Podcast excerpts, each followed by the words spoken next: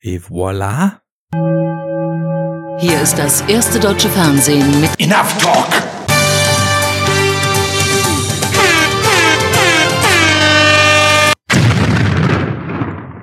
Und jetzt bist du auch weg. Hallo. Hallo. Hallo. Wer, wer bist denn du? Ich bin der Arne. Und wer bist denn du? Ja, ich bin der Jens. Der Und Jens. zusammen sind wir. Modern Talking. Woo! Sherry, Sherry Lady, if it bleeds, we can cast it. I ain't got time to bleed. Da, da, da, da, da. Ja. Nee, ähm, zusammen sind wir natürlich nicht Modern Talking, sondern. Erkan und Stefan. Konkret krass, ey. Predator. Ey, dort großes Messer. krass. Ja. Ähm, nee, ich suche mein Nippel. Ich habe nämlich ein. Ich suche meinen Nippel. Nein, zusammen sind wir. Enough talk! Ja. genau. Ähm, wir sind nämlich. I'm back. Nein, wir sind back, Ani. Tut mir leid. Ja, lange hat's gedauert, ne? Hast du jetzt gerade ein Sample getriggert? Äh, ja. Okay, der kam nämlich bei mir nicht an. I'm back. Nee, kommt nicht. Was? Da ist nix da. Dylan! You son of a bitch. Nix gehört? Nee, nee, ich hab nicht gesagt, war das für mich. nee, stimmt aber nicht. Ja, eben. Ah, das geht ja wieder richtig gut los, ja. Halt, Dem einen stopp! ihm sein, Jetzt Internet am. Arsch, Nein. dem anderen ihm sein, Soundboard am Arsch. Nee. Aber jetzt mal ernsthaft, du hörst hier nix, deswegen laberst du immer rein, ne? Nee. Reingehört. stopp! Jetzt reicht es! Nein, nein, jetzt red ich! Moment, wo irgend so ein Score-Sound oder so kam. Echt, das war jetzt so mega laut. Na, Intro war eh für den Arsch. Meine. Die Leute kommen einfach ihrer Arbeit nicht nach, weil die, weiß ich nicht, zu dumm sind oder was. Das hörst du alles nicht? Nee. What the fuck? Das ist. Okay, warte, dann liegt das hier am. Äh, vielleicht weil der übersteuert? Ist das so besser? Hör mal. Entweder es wird so gemacht oder wir kriegen ein riesengroßes Problem. Kommt nix. Ach, warte, es liegt, es liegt wahrscheinlich am äh, Skype. Äh. Na klar, habe ich die Skype-Option nicht äh, geändert. Der geht ja immer wieder zurück. Weißt du? Er nimmt ja nicht einfach die Audioeinstellung vom letzten Mal. Nein, genau. Deswegen. Aber krass, dass du die dann trotzdem irgendwie angeteased hörst. Das kann ich jetzt nicht mal so mit Sicherheit sagen. Vielleicht war es auch irgendein Geräusch aus der Umgebung, was ich fehlgedeutet habe. Ich habe meinen Kaffee getrunken, beruhigt habe ich mich Ah. Ah. Wundervoll. Ich habe auch meinen Kaffee getrunken. Ich bin ruhig. Ich bin ruhig. jetzt nicht. Bei uns ist der laute Ton gang und gäbe. genau. So, aber die kommen jetzt, die kommen jetzt crystal clear, ne? Die kommen super. Ist auch genau die richtige Gut. Lautstärke, alles top. Hast du eigentlich mal ein paar Okay. von den Lebowski-Samples eingebaut, die ich dir mal geschickt hatte? This is what happens when you fuck a stranger in the ass! a world of pain. Yeah, well, you know, that's just like uh, Your your opinion, man. Oh Mann, wie ich, Ich muss aber liebe. dazu sagen, ähm, dass Big Lebowski aus dem Kontext gerissen wirklich nur halb so lustig ist. Das ist wirklich einer der, der Momente, wo, also ich feiere ja Zitate eigentlich immer ab, äh, gerade popkulturelle, ähm, aber bei, bei Big Lebowski ist es, also wenn die vor den, vor diesen Rockern da stehen und dann fragen, ja, was sind das denn für Leute? Ja, ich glaube, das sind Nihilisten und so. Die Szene ist zum Brüllen, aber wenn du das alleine auf dem Soundboard hast, das kommt einfach nicht rüber. Ja, Diese Absurdität. Ich neige auch dazu. Ich habe dir jetzt zwei, drei Mal ja auch ein paar Sachen geschickt, die ich so in so einer spontanen Eingebung mal aus irgendwelchen Videos rausgeschnitten hatte. Und ich neige dazu, dann da auch zu viel rauszuschneiden. Aber ich meine, sowas wie This happens when you fuck a stranger in the ass. Das ist halt schon, also egal ob Kontext oder nicht, einfach Gold wert. Auf jeden Fall. Ja, Big Lebowski ist auch so einer dieser Filme, die man hier mal vielleicht, also, Ne, ich hab nichts gesagt. ne? Genau. Ähm, Ja, die Liste ist lang. Ich habe mir, ich meine, wir haben ja jetzt schon Halbzeit dieses Jahr hinter uns. Wir haben auch Boah, echt, echt nicht wirklich geliefert so. Allein, also quantitativ. Inhaltlich war es natürlich wie immer top-notch vom Allerfeinsten. Best Ah, ever. da, da, Remake Podcast, the best Podcast. Let's build a sound wall, ne? Aber eine Paywall bilden wir dann. Was ohne, ohne Inhalt dahinter. Aber es war nicht viel. ähm, du mit deinem, äh, du mit deinem neuen Job, ich mit meinem Jobwechsel.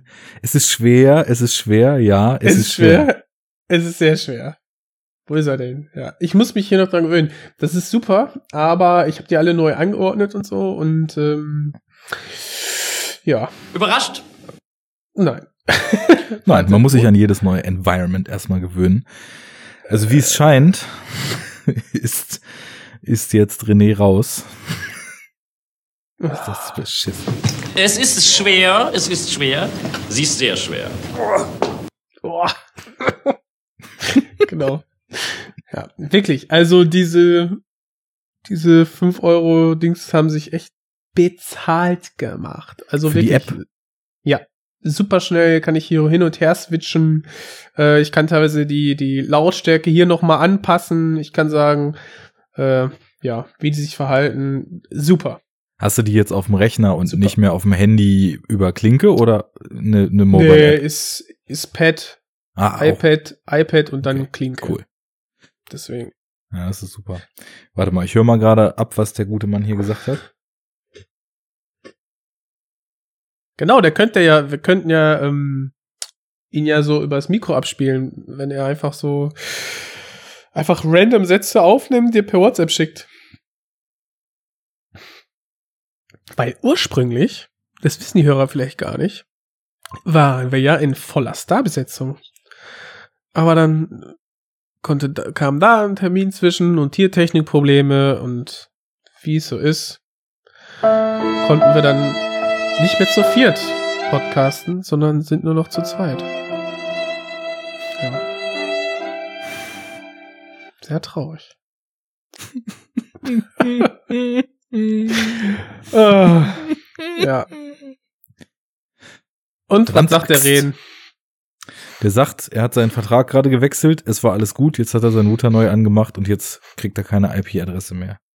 Ähm, Moment, wie spontan hat er seinen Vertrag gewechselt? das Doch nicht vor jetzt gerade. Ach so. Wollte schon sagen, das sind aber dann wirklich ruckzuck die Handbremse gezogen. Wie kein Internet. Zack, Vertrag kündigen, sofort irgendwo anders an. Eben gerade ja. Hier wird nicht lange gefackelt. René ist ein Macher. ja. Ah, Mensch. Ja, aber äh, dann schneiden wir uns das hier richtig schön zurecht und machen einfach ein nices Roundup. Was halten denn die Leute davon? Wir haben nur qualitativ Top-Notch gesehen. Und ähm, also fast. Ich fast zumindest. Ähm, aber ich kann natürlich nicht über alles reden, weil dann ist der liebe Fabi sauer, wenn er nicht dabei ist. Das ist richtig. Ihr wollt ja alle über nicht. diese neue Hype-Serie sprechen. Der Hype ist real, der Hype ist real. Es ist real. Der Hype ist vor allem vorbei. ja gut, ein Hype geht ja heutzutage sowieso immer nur noch drei Tage Maximum. Oder solange die Serie halt dauert. Und dann vorbei. das waren ja bei der auch gefühlt nur drei Tage. Nö, die ging, äh, warte, ich glaube sechs Wochen. Okay. Sechs, äh, sechs oder fünf Episoden. I don't know. Aber so. Ihr sagtet fünf. Dann sind es fünf Wochen gewesen, äh, ja. Und es ist so, äh, ich bin in der letzten Zeit nicht so zum Filme gucken gekommen. Und nun, dann mussten halt äh, Serien herhalten. Und äh, ja, darunter war halt auch eben diese eine Top-Serie. Und deswegen können wir kurz anteasern. Ich meine, die Leute wissen vielleicht jetzt eh schon Bescheid. Es geht um eine Serie, die nur fünf Staffeln, äh, fünf Episoden hat. Nur Vor fünf kurz- Staffeln, Nur fünf die wir Staffeln. mal eben in sechs Ah. Wochen ausgestrahlt haben. Genau. Und äh, ja, was ist vor kurzem gedroppt neu? Genau, ihr wisst es sicherlich. Tschernobyl. Und ja, da hat René und ich theoretisch auch Sprech- und Quatschbedarf. Und du musst sie auch noch gucken. Ich muss sie auch noch Aber es, gucken. es ist so wie immer, ne? Wahrscheinlich loben jetzt alle das Ding äh, total in den Himmel und wenn du es dann guckst, denkst du, oh nee, also das ist ja voll unrealistisch. Nein, ist es nicht. Das ist mir auch ziemlich egal, ob ein Film unrealistisch ist. Ich habe gestern Ent- einen äh, Film gesehen, der wahrscheinlich an Unrealismus nicht zu überbieten ist und äh, trotzdem der absolute Hammer war. Hast du mal was von Upgrade gehört? Also nicht Ja, Predator ja, ja, ja. Upgrade, sondern diesen. Blumhaus B-Movie. Mm, genau, der, der, der Schauspieler sieht so ein bisschen aus wie ähm, Ted Mosby hier von äh, fand ich immer auf dem Plakat. Und äh, das, das ist auch irgendwie so ein Lauch, der dann durch so irgendwie ähm, technische Spielereien irgendwie so eine Stimme im Kopf hört. So war das jedenfalls im Trailer. Und dann vermöbelt der dann irgendwie so einen Soldaten. äh, Ja, also da sind auf jeden Fall Teile des Films, die du da gerade wiedergegeben hast. Es ist halt so Genau. ein Sah ganz Zukunfts- witzig aus. Ja, ja, äh, also ich hatte den nur mal auf den Schirm gekriegt, weil in diesem ähm, Zusammenschnitt, den es immer Anfang des Jahres gibt, ähm, über das vorhergehende Kinojahr, der dieses Jahr so geil mit Bonnie Tyler losging. Ähm, wie heißt denn das nochmal?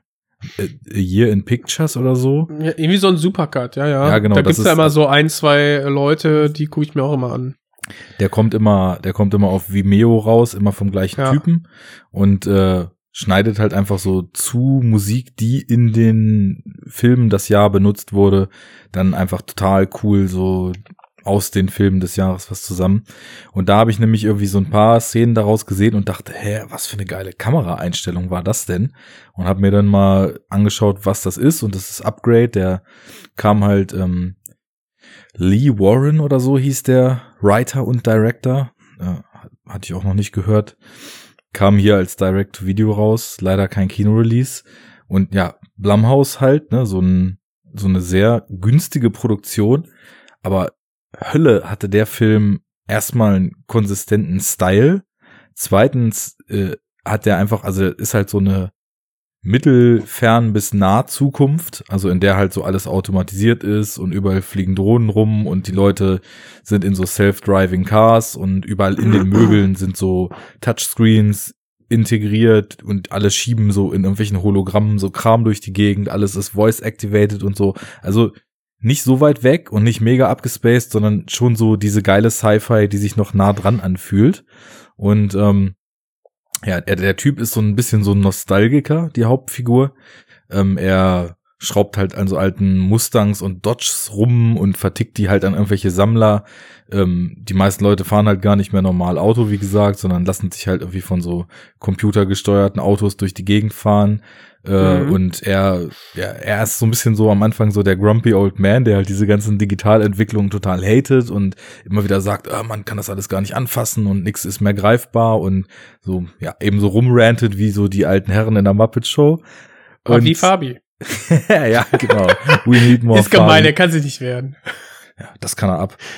Ähm, auf jeden Fall kommt es dann dazu, dass seine Frau und er von so einer Gruppe Gangster überfallen werden und er halt erschossen werden soll, aber halt nicht stirbt, sondern sein äh, Rückenmark ist durchtrennt und er ist dann halt quasi ganz körpergelähmt, kann nur noch seinen Kopf bewegen. Und dann äh, eröffnet ihm so ein Tech-Guru, der irgendwie die mega krasse Company in dieser Zukunft hat, er eröffnet ihm, dass er halt so einen neuen revolutionären mega äh, KI-Chip gebaut hat, den er ihm quasi so ins Rückgrat einpflanzen könnte, der halt diesen Nervenstrang fixen würde. und der ihn dann quasi wieder gehen lassen können würde und weil es halt irgendwie im Standardbetrieb so Medizintechnik und so weiter Jahrzehnte dauern würde, bis sowas zugelassen ist ähm, und er sich quasi als Versuchskaninchen dafür hergibt, ähm, weil er auch total den, die Lust und die, die Freude zu leben verloren hat und eigentlich nur noch sterben will und das für ihn eben so die, der Ausweg erscheint, äh, unterschreibt er dann so ein äh, Confidentiality Agreement und kriegt es da eingepflanzt. Und am Anfang ist es halt einfach nur so, dass er halt normal gehen kann und so. Und plötzlich, also man muss dazu sagen, als er da überfallen wird, seine Frau eben mit und äh, es überlebt halt nur er diesen, diesen Überfall kommt auch relativ nah am Anfang und das ist dann eben so sein Antrieb. Er kann wieder gehen und er will halt diese Typen finden, die die da überfallen haben und äh, versucht eben zu gucken, wie er da irgendwie schneller sein kann als die Polizei und das Ganze irgendwie regeln kann. Beziehungsweise er hat eigentlich gar nicht so richtig einen Plan. Und dann wird dieser Film so abgedreht. Also der ist halt, was den Plot betrifft und so, das ist alles so total 0815, aber der ist so geil inszeniert gewesen. Also du hast halt dieses, dieser Chip entwickelt dann, wie du schon meinst, so Stimme im Kopf und so, so ein Eigenleben. Also ich, ich hatte halt den Trailer nicht mal gesehen, ich kannte nur diese Bildausschnitte. Und was dann so in Interaktion mit diesem Chip passiert und wie das gefilmt ist und was die Kamera da macht und wie so Action-Szenen dann daraus entstehen, Mhm. göttlich. Also ich habe wirklich, ich habe laut äh, lachend und, und jauchzend vorm Screen gesessen, habe mich so gefreut. Es halt auch die ganze Zeit, es, es hat null B-Movie-Charakter. Es sieht alles, die Kulissen sind so stark gestaltet. Es hat halt so einen total einheitlichen ja. Look. Alles sieht irgendwie shiny und fancy aus. Wirklich eine, eine glaubhafte Zukunft. Ist mega gut ausgeleuchtet. Überhaupt nicht so dieses häufige B-Movie-Ding, dass alles zu hell und zu scharf ist, sondern total tolle Lichtsetzungen, total schöne, äh, schöne Atmosphäre, mega pulsierender, synth-lastiger Score, der das Ganze halt auch noch total vorantreibt. Und irgendwann geht der Film einfach nur noch ab. Ist halt auch recht kurz, so 95 Minuten oder sowas, ne? Kann man gut weggucken. Mhm. Und alles, was er halt an Story nur so total generisch hat, macht er halt durch, also nicht, nicht weit weg von dem, was man schon gesehen hat, aber trotzdem mega ungewöhnliche Kamera und, und, äh, und, und Führungen so von Bewegungen in diesen Action-Szenen und so weiter wirkt. Du sitzt einfach nur da und denkst dir, what the fuck, was geht hier gerade ab? Und äh, das hat richtig Spaß gemacht. Ja, pff, klingt auch so, ne? Also richtig, richtig begeistert. War ich auch, war ich auch. Also ich ja, war echt so, dass ich so dachte, das, was der Film macht, so ein, so ein günstiger B-Movie, der so ein Sci-Fi-Setting mit, mit Action-Anleihen dann mir ja. zeigt und äh, im Grunde genommen halt, also der will auch nichts Deepes erzählen oder so, ne? Der hat dann so zwei, drei kleinere Twists in der Erzählung, die das Ganze auch einfach noch ein bisschen unterhaltsamer machen, aber der, der gaukelt halt auch nicht vor, jetzt irgendwas krasses über KI erzählen zu wollen oder so, sondern ist halt einfach nur ein Vehikel für einen ja. pulsierenden, treibenden Film, der mit geilen Action-Szenen, schönen Kampfsequenzen nach vorne pusht, der Atmosphäre hat, der ein paar schöne Einfälle hat, was das Setting und die Figuren betrifft und äh, so die eine oder andere Idee von, aus der heutigen Welt über das Setting einfach so mit einer totalen Selbstverständlichkeit weiterdenkt, ne, aber nie auch eine Aussage dazu macht. Äh, er mhm. positioniert sich auch nicht zu Technik, also hat hat nicht diese Grumpy ist Old halt Man. nur Gimmick. Ja, genau. Also es ist jetzt nicht ja, so ja. wie seine Hauptfigur, dass der Film uns sagen will, hier guckt mal mit dieser ganzen Digitalisierung und bald habt ihr das Internet im Gehirn und das wird alles scheiße, mhm. so gar nicht. Werbung, der, Werbung. genau. Der, der ist halt einfach, äh, der will halt einfach Spaß machen und, und ja. äh, unterhaltsam sein im besten Sinne und das Ganze mit ganz viel Style. Äh, super. Also wirklich the ja. best äh, it can be für genau diese Art von Film. Oh, okay, nice. da kommt er auf meine Liste. Also definitiv. Vielleicht, also vielleicht wird das ja echt so ein Action-Spaß wie wie Hardcore. Oder auf ja. Deutsch Hardcore Henry. Weil den fand ich auch so gut. Ich hab den so abgefeiert und dann, wie, weiß ich nicht, das Internet ist dann ja auch so mega gespalten, ne? Die einen finden es irgendwie voll geil, die anderen, ähm, ja, denken, oh, ist ja nur Gimmick-Verfilmung, totaler Scheiß irgendwie. Und ich denk mir, nee, also weder noch. Also es, es ist einfach ein, ein, ein totales Actionfest und Feuerwerk, was sich irgendwie nicht zu ernst nimmt, eigentlich überhaupt gar nicht. Und irgendwie die Einfälle, wie der da, wie die da äh, an der Kette einfach abgespult werden, haben mich am Anfang total überrascht und einfach platt überrollt und fertig und glücklich äh, zurückgelassen. Also ja, und das, was du jetzt beschreibst, das war auch so eine ähnliche Überraschung, wie ich dann bei, bei Hardcore so verspürt habe. Also hätte ich jetzt schon echt Bock drauf, muss ich sagen. Wo hast Ja. du den denn geguckt? Ich hatte den letztens, äh, da hatten sie Hast so den geliehen? Im, ja genau bei bei Prime, Mhm. also bei Amazon Video geliehen. Ja. Äh, da in dem in dem Anflug auf diesen Prime Day hatten sie Mhm. irgendwie schon mal für Prime-Mitglieder ein paar Sachen auf 1,99 Leihgebühr runtergesetzt. Und dann dachte ich so, naja, ich fahre ja in Urlaub, ähm, gucke ich mir mal äh, so die Liste an, was sie da haben und waren auch ein paar Sachen, die mich so potenziell interessiert hatten. Creed 2 war dabei, dann hatte ich mir Sorry to Bother You geliehen. Ja, habe ich gesehen. Ach, die haben wir jetzt bei Amazon. Okay, cool. Ja, der ist äh, genau wie auch Eighth Grade, der ja auch ähm, so ein ziemlicher Indie-Erfolg letztes Jahr war und auch in Deutschland Moment, der jetzt, ist da jetzt ja auch drin. ja, ne? Eighth Grade ist jetzt auch nur über Amazon VOD verfügbar. Oder Ja. vielleicht Ah, generell guck VOD, ich- weiß ich nicht. Ähm, Den gucke ich mir da an. Der soll ja der Hammer sein. ja, ähm, also Sorry to Also- Bother You ist der Hammer, das, das kann ich dir sagen. Ähm, Auch wieder wie total, also ich, ich feier den Trailer ja total ab. Ähm, und dann bin ich so auf einige Kritiken gestoßen und dachte mir, okay, wow, da kam der ja gar nicht so gut an, aber okay. Gut, also ich könnte mir vorstellen, dass äh, ja, ich weiß nicht, ich kann ja, wir, wir machen ja sowieso irgendwie improvisiertes Roundup. Ja, wir Dann- machen jetzt Roundup. Einfach, ich meine, Leute, es ist so lange her. Ähm, also ihr glaubt nicht, was hinter den Kulissen teilweise abging und äh, hier verschoben und da und nee, da kann ich nicht und da Urlaub. Ich bin einfach froh, dass wir mal wieder sitzen, ein bisschen über Filme quatschen. Das Dann machen wir jetzt weiter. Genau, dann machen wir jetzt weiter. einfach weiter. Wenn Für die unser, Fans. wenn unser dritter Mann an der Hotline seines Internetanbieters hängt, dann müssen wir übernehmen. Wir stemmen das Ding. Genau. Ja, ähm, sorry to bother you.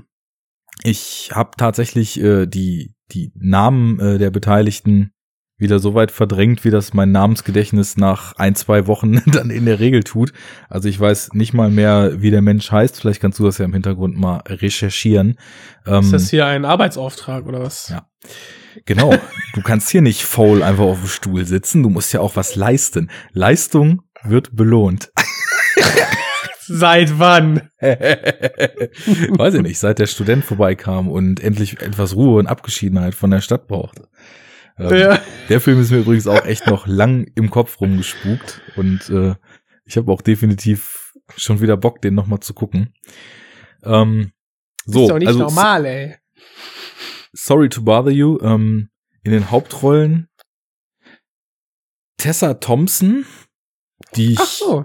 phänomenal finde. Immer, egal wo ich sie sehe.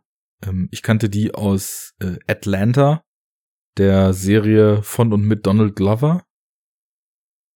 Ja, ab- aber die ist ja auch so ein, mit Chris Hemsworths äh, Ability jetzt auch so ein, weiß ich nicht, dynamisches Duo irgendwie, ne? Also Thor Ragnarök und jetzt noch hier der letzte IMDb.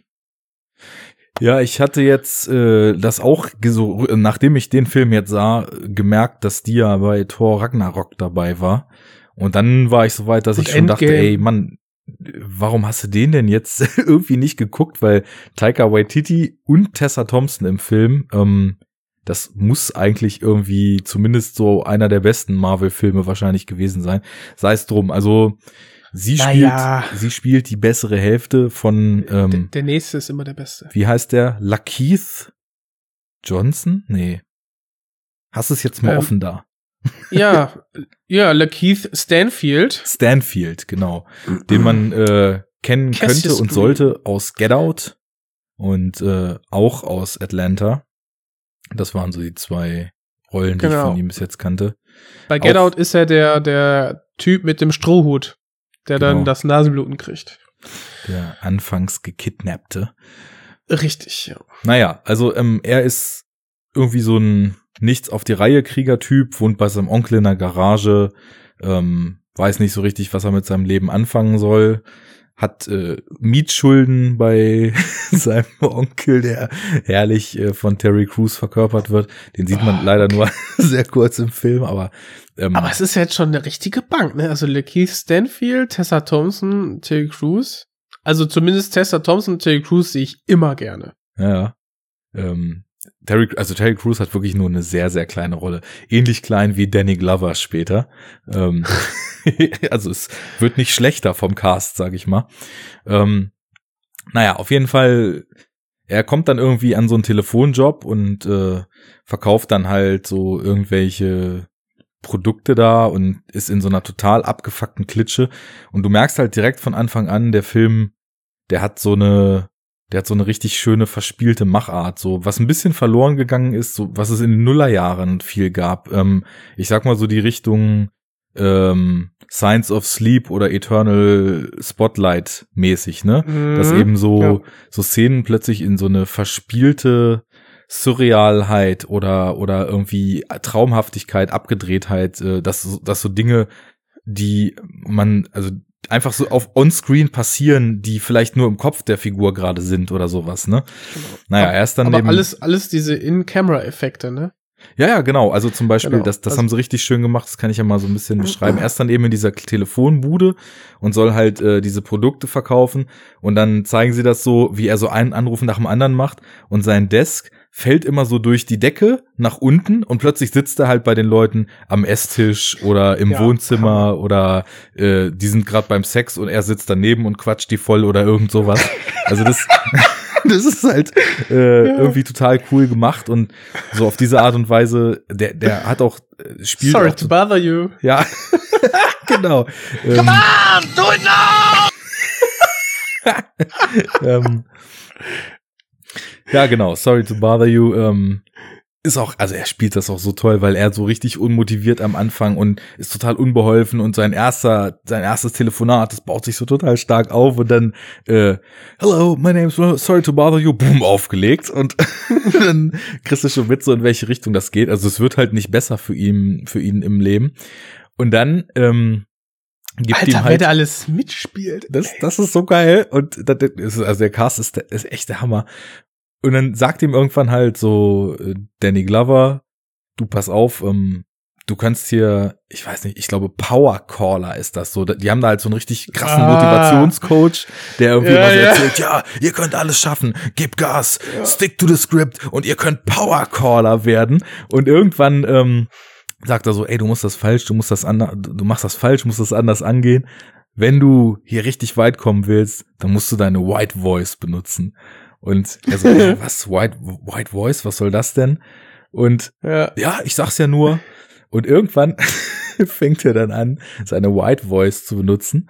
Und es ist so geil, weil du merkst halt so richtig, wie so diese Stereotypen so auch in der Eigenwahrnehmung so in Fleisch und Blut übergegangen sind. Wie halt, wie halt so ein schwarzer US-Amerikaner, der jetzt auch, also offensichtlich da so irgendwo in der Hood wohnt, ne? Das Ja, ist, sieht halt so aus wie, wie irgend so ein Wohnhaus in Compton oder so, wie man es echt so aus so, keine Ahnung, Friday oder so kennt, ne? So ein, so ein typisches, typisches Holzhaus mit Veranda irgendwie Mhm. da an der Straße, wo, also so echt klischeemäßig so die Cadillacs voll lang fahren würden, wenn's Friday wäre.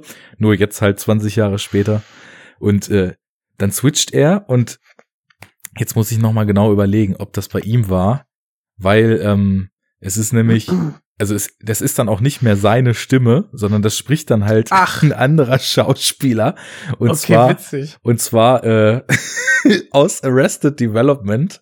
Ähm, Hier, der, der da den Tobias Fünke spielt. Ähm, David Cross. David. Cross, genau, der Comedian. Und es ist so Oh, bizarr, wenn du, Du musst es auf, ja, das ist ja der, das ist ja der Wahnsinn. Und die Lippen, aber das sah so gut aus im Trailer. Ja, Die Lippen ich, haben ja perfekt gematcht. ich dachte erst so, Alter, krass, wie verstellt er denn seine Stimme? Und dann Ja. dachte ich so, nee, ey, die Stimme kennst du doch, das ist doch, das kann doch er nicht mehr sein. Und irgendwann kommt dann so so eine Szene, wo mir aufkommt, ey, das ist doch David Cross, der da redet.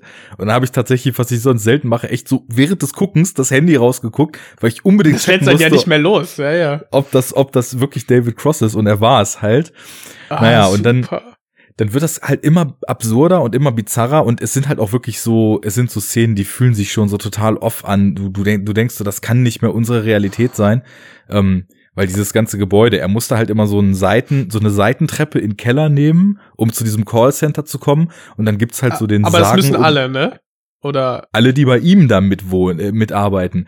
Also quasi die, die, das, niedere Volk so, ne, die da irgendwie versuchen, irgendeinen Bullshit Mhm. zu verkaufen. Die Powercaller dürfen nachher dann den, den, den Aufzug Genau. wahrscheinlich. Und ja, äh, ja, ja, es gibt diesen sagenumwobenen Lift, so, mit dem dann die Leute halt hochfahren, Ja, sehr gut. den er immer anschmachtet. Naja, und äh, irgendwann schafft das dann mit seiner White Voice halt Powercaller zu werden und dann geht der Shit nur noch, also komplett bad shit crazy, was, was dann Okay. abgeht, als er das erste Mal in diesem Lift ist und äh, Okay, dann okay. in, in dieser anderen Agentur. Es ist halt, es ist komplett absurd, aber auf eine Art und Weise, dass so viel bittere Realität drin steckt, dass du dir echt Mhm. denkst, das kann nicht wahr sein. Also der Film, der macht halt mega Spaß. Du krachst dich nur weg zwischendurch, aber der erzählt halt in den Subtexten unglaublich viel. Also so viel, Perfekt. dass ich, dass ich Das- das, nicht in einmal, also absolut nicht in einmal schauen, alles greifen konnte. Der erzählt was über moderne Arbeitswelt und über den Abfuck, den irgendwie die, die Leute, die sie mit so Scheißjobs ähm, in prekären Bedingungen so durchschlagen müssen, erleben.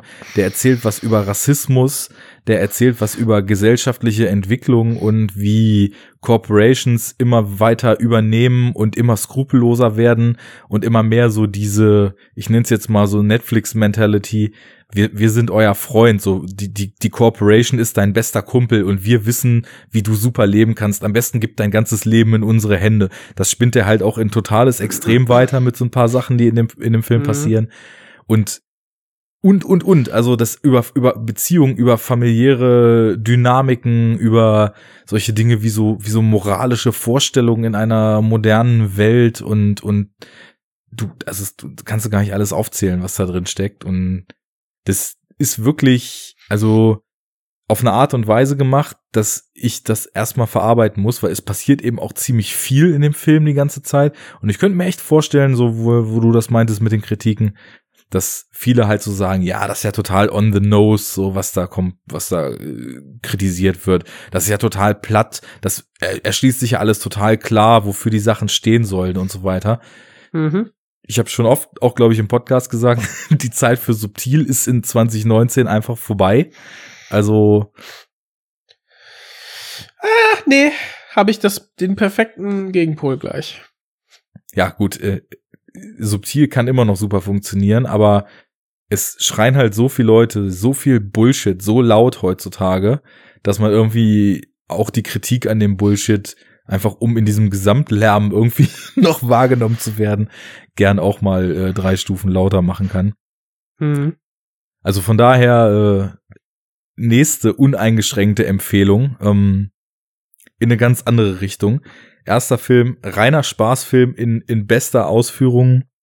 Äh, dieser jetzt hier krasse Satire, krasse Gesellschaftskritik, äh, multiple Ebenen der Erzählung und das dann aber auch mega spaßig, mega absurd, mega weird einfach. Ähm, total gut. Und leider nicht fürs Heimkino abseits des Streamings verfügbar. Ah, Das ist ja echt bitter. Ja, Amazon ähm, Original dann quasi, ne? Oder wie die das so immer schimpfen. Ja, ich glaube, Amazon ist ja zumindest so ehrlich zwischen Exclusives und Originals zu unterscheiden. Ah, exclusive dann, okay. Mhm. Okay.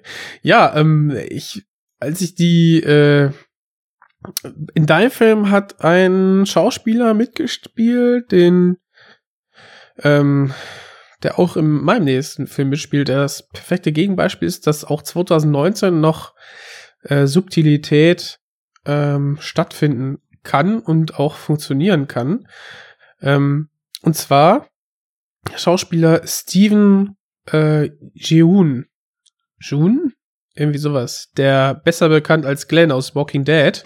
Mhm. Ähm, der spielt nämlich auch in dem ähm, ja 2018, aber 2019 in Deutschland äh, erschienenen Burning. Geil. Auf den habe ich auch Burning- noch richtig Bock.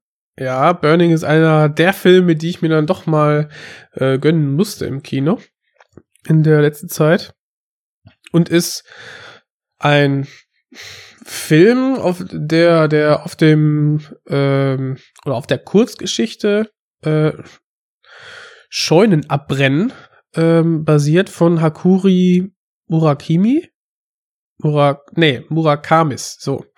Und ähm, genau, da bin ich dann mit, also äh, Buch gelesen von ihm habe ich nicht, aber meine bessere Hälfte und sie sagt, das ist so ein Schreibstil, der mh, beobachtend und so ein bisschen ähm, verträumt der baut so eine ganz schöne äh, seichte Atmosphäre auf, die immer weiter ansteigt, so, ne? Und die dann so in, irgendwie gefangen nimmt, obwohl, obwohl man das gar nicht merkt. Also man sollte schon sich so ein bisschen Zeit nehmen, die Bücher zu lesen. Und äh, genau das, finde ich, nimmt der äh, Film perfekt auf.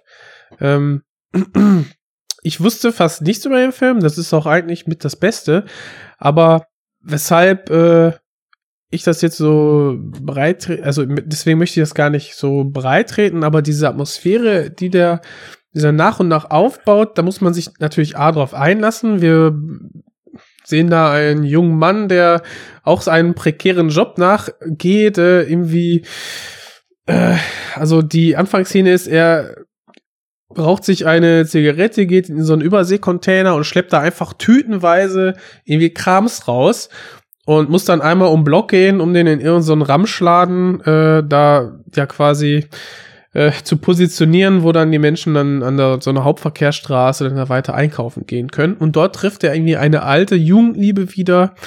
Und ähm, ja, die nehmen dann halt wieder ihre ihre Beziehung von damals, die es quasi nicht gab, aber die sind halt beide die totalen verlorenen Seelen in der Großstadt und freuen sich einfach ein bekanntes Gesicht wieder zu sehen und ähm, bandeln dann so ein bisschen an. Ich glaube, du hast gesagt, ich habe es nicht ver ich hab's verpeilt. Wo spielt der?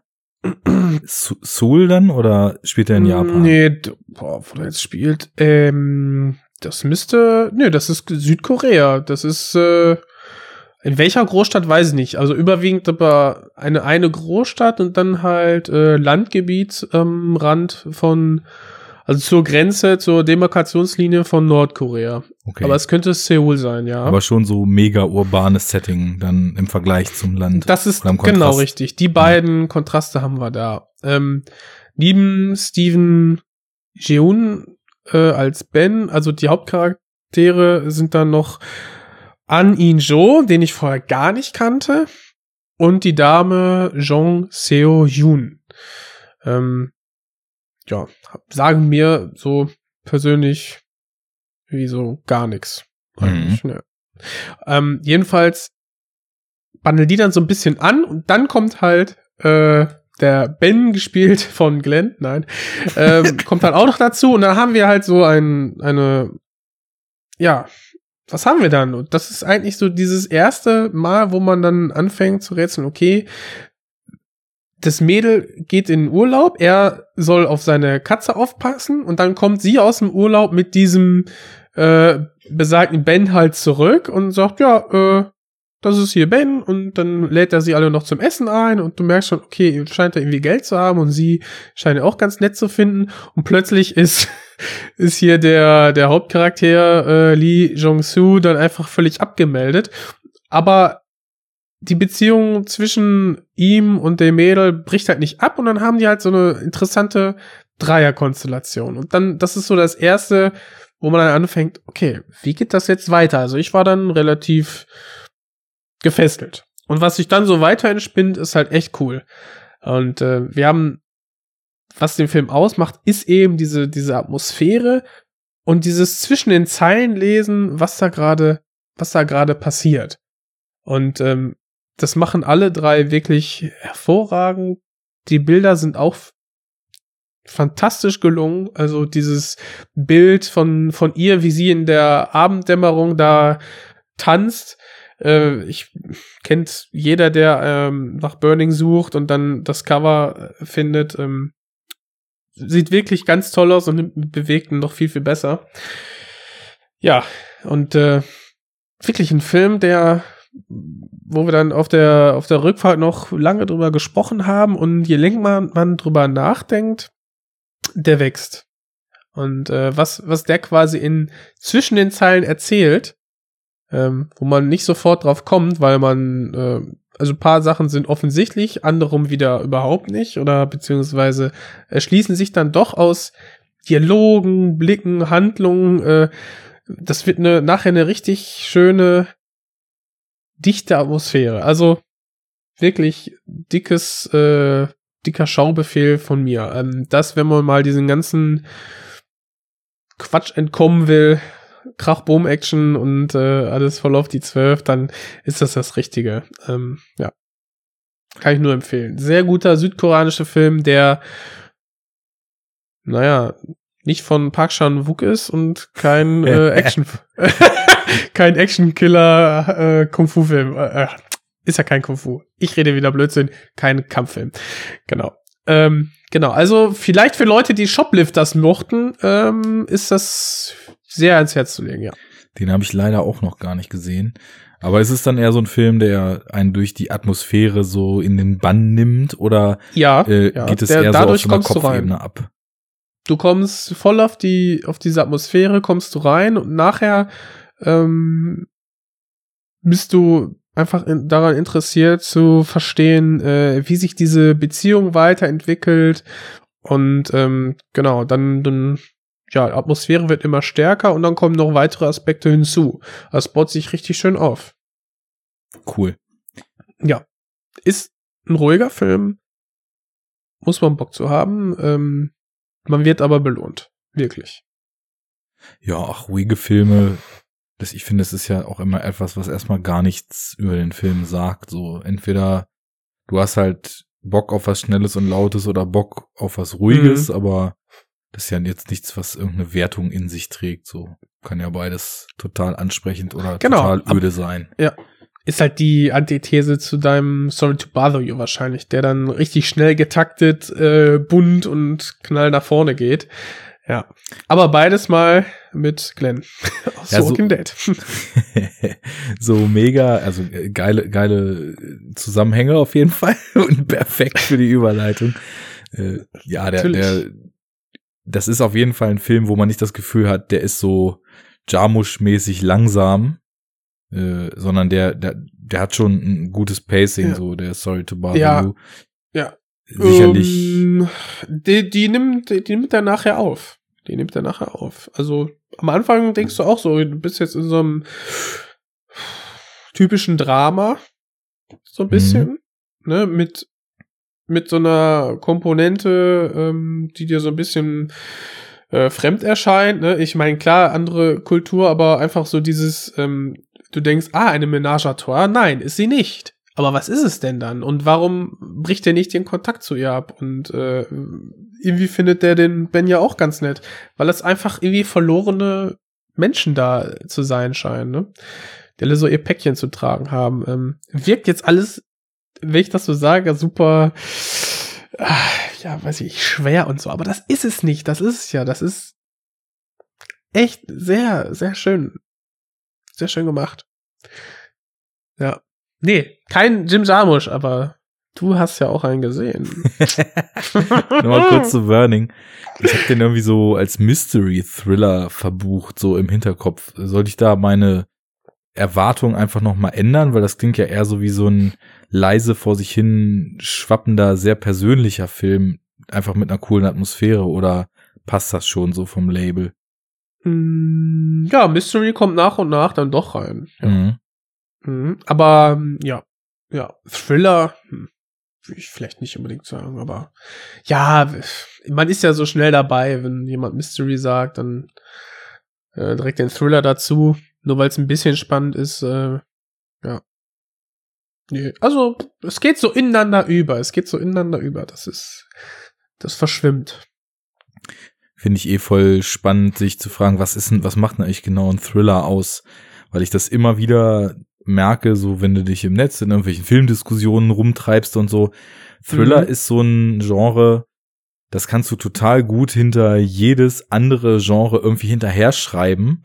Und äh, dann fragt man sich so, ja, aber was genau, wofür steht denn dieser Begriff Thriller eigentlich? Also, was muss denn ein Film erfüllen, dass man sagt, er ist ein Thriller? Oder er ist ein reiner Thriller oder er ist ein Horror-Thriller, Action-Thriller, äh, was weiß ich. wird ja mit allem irgendwie kombiniert, so und aber wa- was was ist ein Thriller? Ein Film, der einen thrillt. Here are the thrill seekers. Ja. Ja. also sobald du irgendwie nervlich gekitzelt wirst, ähm, weiß ich nicht. Ist es ein Thriller? Keine Ahnung. Totaler. weiß ich Dann wäre ja jeder Horrorfilm ein Thriller. Ist mir völlig wurscht. du bist also nicht so der Philosoph, der sich hier über Wortbedeutung eine Diskussion vom Ach doch, also okay. Ich finde, ich finde, also diese Beobachtung, die du gerade beschrieben hast, habe ich halt auch gemacht. Ähm, okay, ist jetzt alles irgendwie ein Thriller, nur weil du eine Spannungskomponente da drin hast? Ähm, oder muss es, um als Thriller oder als Mystery Thriller dann ähm, zu gelten, muss das dann eine der beiden Hauptzutaten sein?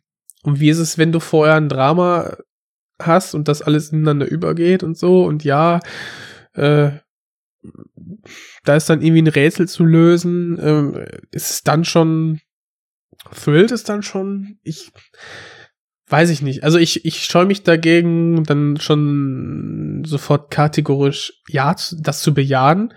Ähm, zum Beispiel, nehmen wir noch mal ein anderes Beispiel, wo ich sagen würde, ja, das ist irgendwie ein, ein Thriller. Sieben von David Fincher. Da haben wir, da haben wir Horroraspekte, aber im Grunde ist es eine Detective Story, die durch diese ähm, Horroraspekte, also diese Morde im, äh, im, im Sieben Sünden, mit dem Sieben Sünden-Thema, diesen totalen Nervenkitzel und diese Spannung ganz klar aufbaut und bis zum Ende ähm, ja, hält. Und da würde ich sagen, ja, das ist Thriller. Das ist so dieses positive Beispiel, wo ich sage, darauf könnte ich mich erstmal einigen. Aber dazu muss man ja auch sagen, die Spannung kommt ja jetzt nicht nur aufgrund von Inszenierung und Szenenaufbau, sondern die Spannung ist ja etwas, was sich so über den Story. ganzen Film als so ein Bogen legt oder so eine Schraube, die immer fester angezogen wird. So, also ich glaube, wenn man da jetzt wirklich mal mit Hm. unserem Laiengefasel in die Definition reingehen will und sich fragt, was macht das eigentlich aus, dann würde ich schon sagen, dass also so die Spannung irgendwie bei einem wirklichen Thriller auch auf aus dem Zusteuern auf irgendeine Auflösung, auf die du scharf bist zu wissen, was sich da lüftet sozusagen. Ja, dann und, und dann bist du aber ne? auch bei mir und sagst, du hast neben der Inszenierung immer noch, also du hast eine Inszenierung, die die Atmosphäre, die die Spannung anzieht und natürlich das Lösen eines Rätsels. Also irgendwie ist du da ja auch immer mit einer Story-Komponente dabei. Ja, das stimmt. Ja. Also ja, sind dann rein inszenatorisch spannende Filme oder ist dann reine Performance Thrill? Dann sind wir ja wieder äh, im Genre-Kino. Und Thriller, ja, doch. ja, krasser Ja. Thriller kann ja Genre-Kino sein. Ist dann Genre, ja, genau. Würde ich auch so sehen. Hm, ja, ist kein, ist, ja, also reiner Mystery-Thriller, hm, nö. Würde ich nicht so sagen. Aber, ja. Vielleicht kriegt man dadurch mehr Leute rein. Nee, ich hatte das auch irgendwie aus den wenigen Sachen, die ich so über den Film gehört hatte, mir so ein bisschen zusammengereimt. Aber dazu kommt, glaube ich, auch so meine persönliche Präferenz. Wenn irgendwo Mystery draufsteht, bin ich sofort committed. und, äh, also Mystery und, und Undurchsichtigkeit und nicht zu wissen, wo etwas drauf hinausläuft. ja, ähm, dann ist das dein Film, mein Lieber. Ja, das ist, das ist auch etwas, was bei mir so, so sehr über den Selbstzweck schon funktioniert, dass Mhm. mir oft total egal ist, wo es drauf hinausläuft, weil dieses Nicht-Wissen schon so ein interessantes Gefühl beim Schauen ähm, auslöst. das ist, glaube ich, auch der Grund, warum ich mit Lynch so gut klarkomme, weil ich weiß nicht, das sind ja auch dann teilweise so Mystery-Filme, die bewusst ins Leere laufen, weil halt diese tausend Mysterien eher bestehen, um dir in dem Moment, wo sie dich fraglich stimmen, irgendwie so eine ganz komische Empfindung zu geben und so ein ganz seltsames Gefühl. Und es geht nicht darum, am Ende alles stichhaltig aufzulösen und dann den Inspektor Mhm. Poirot zu zücken, der scharf kombiniert, warum jetzt hier rote Lampenschirme standen, warum der weiß geschminkte Mann mit der Videokamera nachts in deinem Schlafzimmer war und äh, warum am Ende Einbeinige und ein Lama im Raum stehen, so, sondern das ist halt dann äh, eher so. Lynch, nimmt, Lynch nimmt ja dieses Weirde und dieses Mystery als totalen Atmosphärenaufbau und erzählt ja über die Empfindung und nicht über den Plot. Genau. Das, so. Aber das hast du hier bei Burning nicht. Da hast du schon, wenn du, wenn du aufmerksam bist, dann kannst du dir alles zusammenräumen. Und das ist die große Stärke von, von Burning, weil diese, also ich, gar nicht aus dieser, aus dieser, ähm, aus diesem Mindset heraus, dass ja alles irgendwie logisch aufgebaut sein muss im Film. Nee, das nicht, aber du, du wirst, das Schöne ist, dass du, ähm, dass der Film dann irgendwie beide Lager irgendwie zufriedenstellen kann, eben die, die sagen, ja, nee, es muss alles logisch und plottechnisch alles Sinn machen, weil es eben auf diesem Roman basiert, hast du ja ein Gerüst eines, eines Autoren, eines Versierten, auf dem du aufbauen kannst und ähm, das wird doch hier, wird doch hier genutzt und ähm, jede, also du hast dann da Äußerungen, ja, ich weiß nicht, ich will halt nix, nee, ich sag nix, nicht zu viel, weil ich das macht schon echt Would you like to know more? Nein, willst du nicht, weil du möchtest das quasi selber erfahren. Und ähm, das ist wirklich Teil, Teil des Spaßes und äh, ja, ist cool. Wirklich. Dicke Empfehlung. Cool. Cool, cool, cool, cool. Äh, ich hatte ja auch befürchtet, dass es völlig unmöglich wird, den zu sehen. Jetzt ist aber sogar teilweise seit mehreren Wochen hier, äh, ich war jetzt eben ja, wie gesagt, gerade gerade weg und groove mich hier auch gerade erstmal wieder so ein bisschen auf den Alltag ein, aber ich habe noch die Chance, den zu sehen. Zwar auf Deutsch, Mm. aber äh, das, ja, das macht nichts.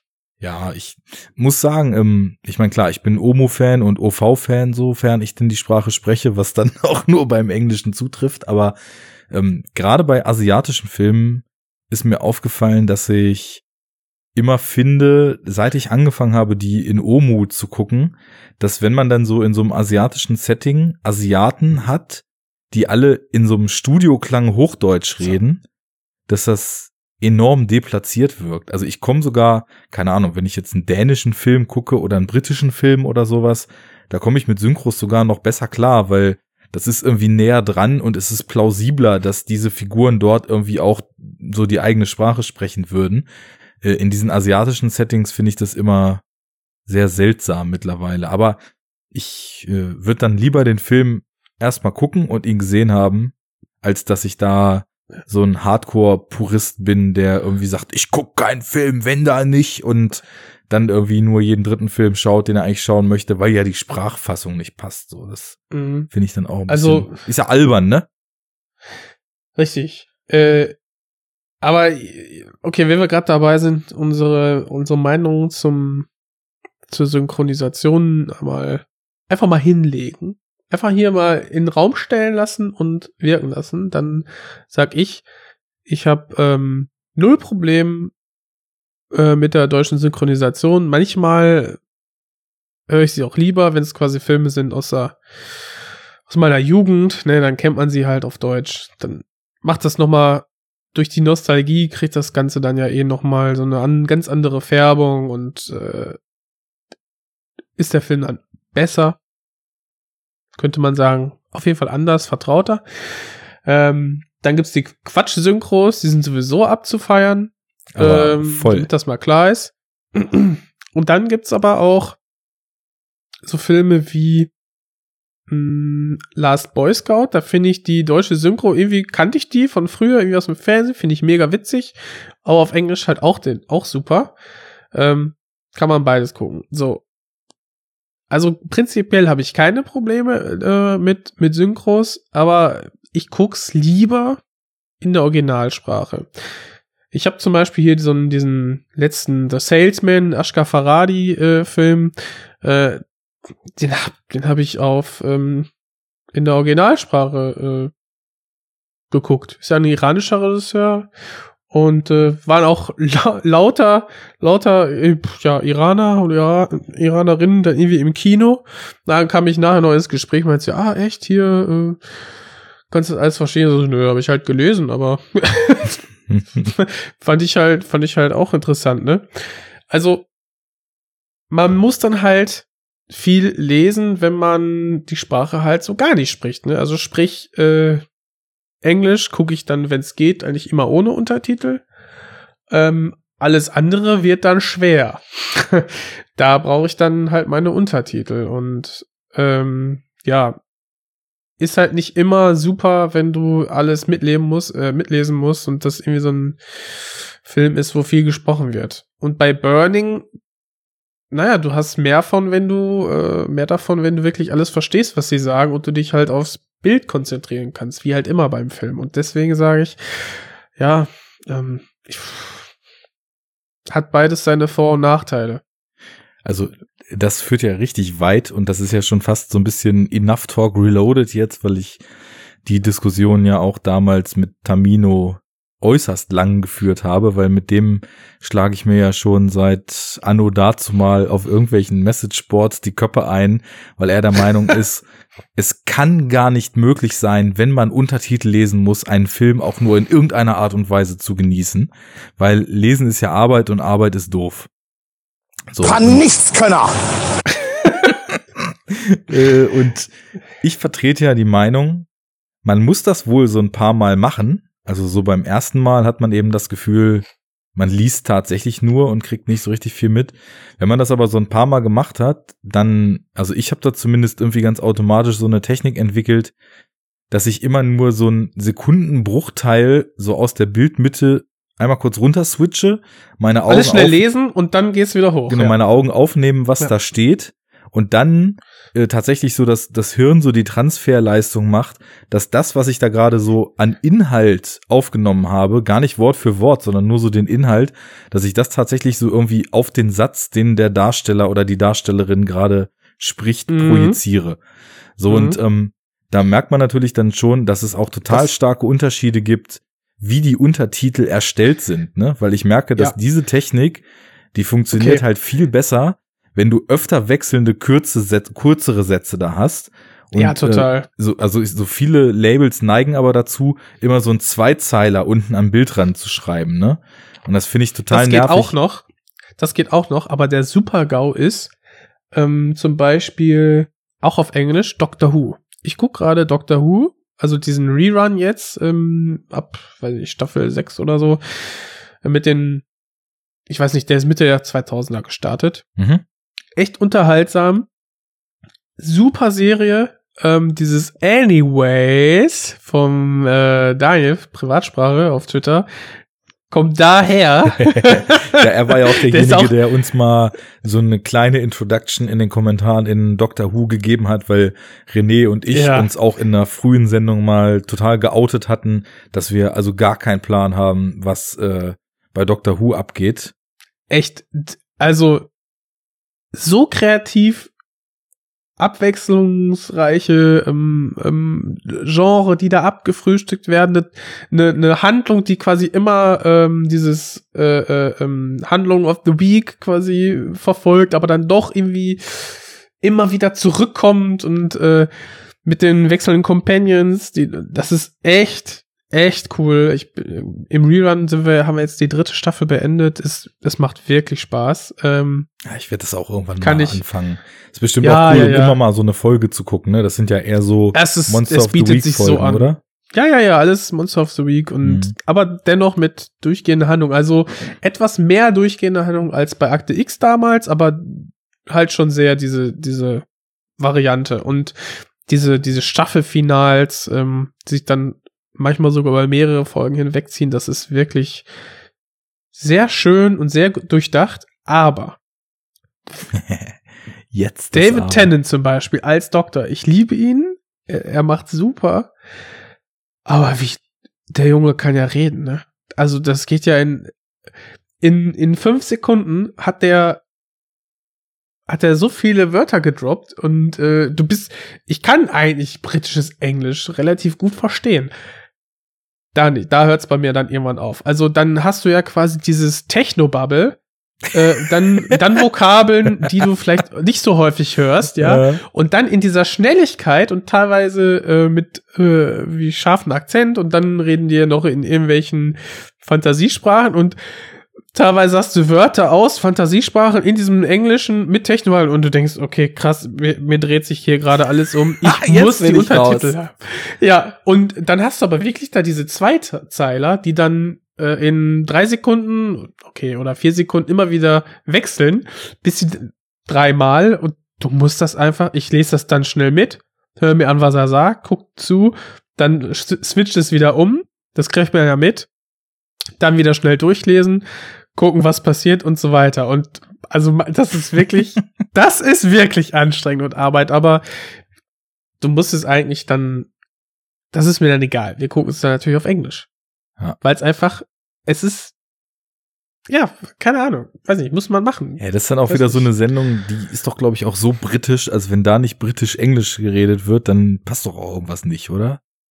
Ja, weiß ich nicht. Ja, ich hab's halt nicht gesehen, aber es funktioniert bestimmt auch irgendwie auf Deutsch. Also Coupling damals habe ich auch irgendwie auf Deutsch im Fernsehen geguckt. Das hat auch irgendwie funktioniert, aber dieses, die, also einige Wortspiele und so, das äh, kriegt man, glaube ich, dann nur im, im Englischen transportiert. Also ja, es ist eine urbritische Serie und äh, ja, da ist es wirklich, da brauchst du wirklich die Übung, dieses schnelle Lesen, verstehen in etwa, was sie sagen und ich kann ja jetzt dann Englisch, das heißt, da funktioniert es halt noch mal besser, schnell das durchsleben, so wie du es äh, beschrieben hast und dann die Worte, die er benutzt, die versteht man dann schon besser. Ja.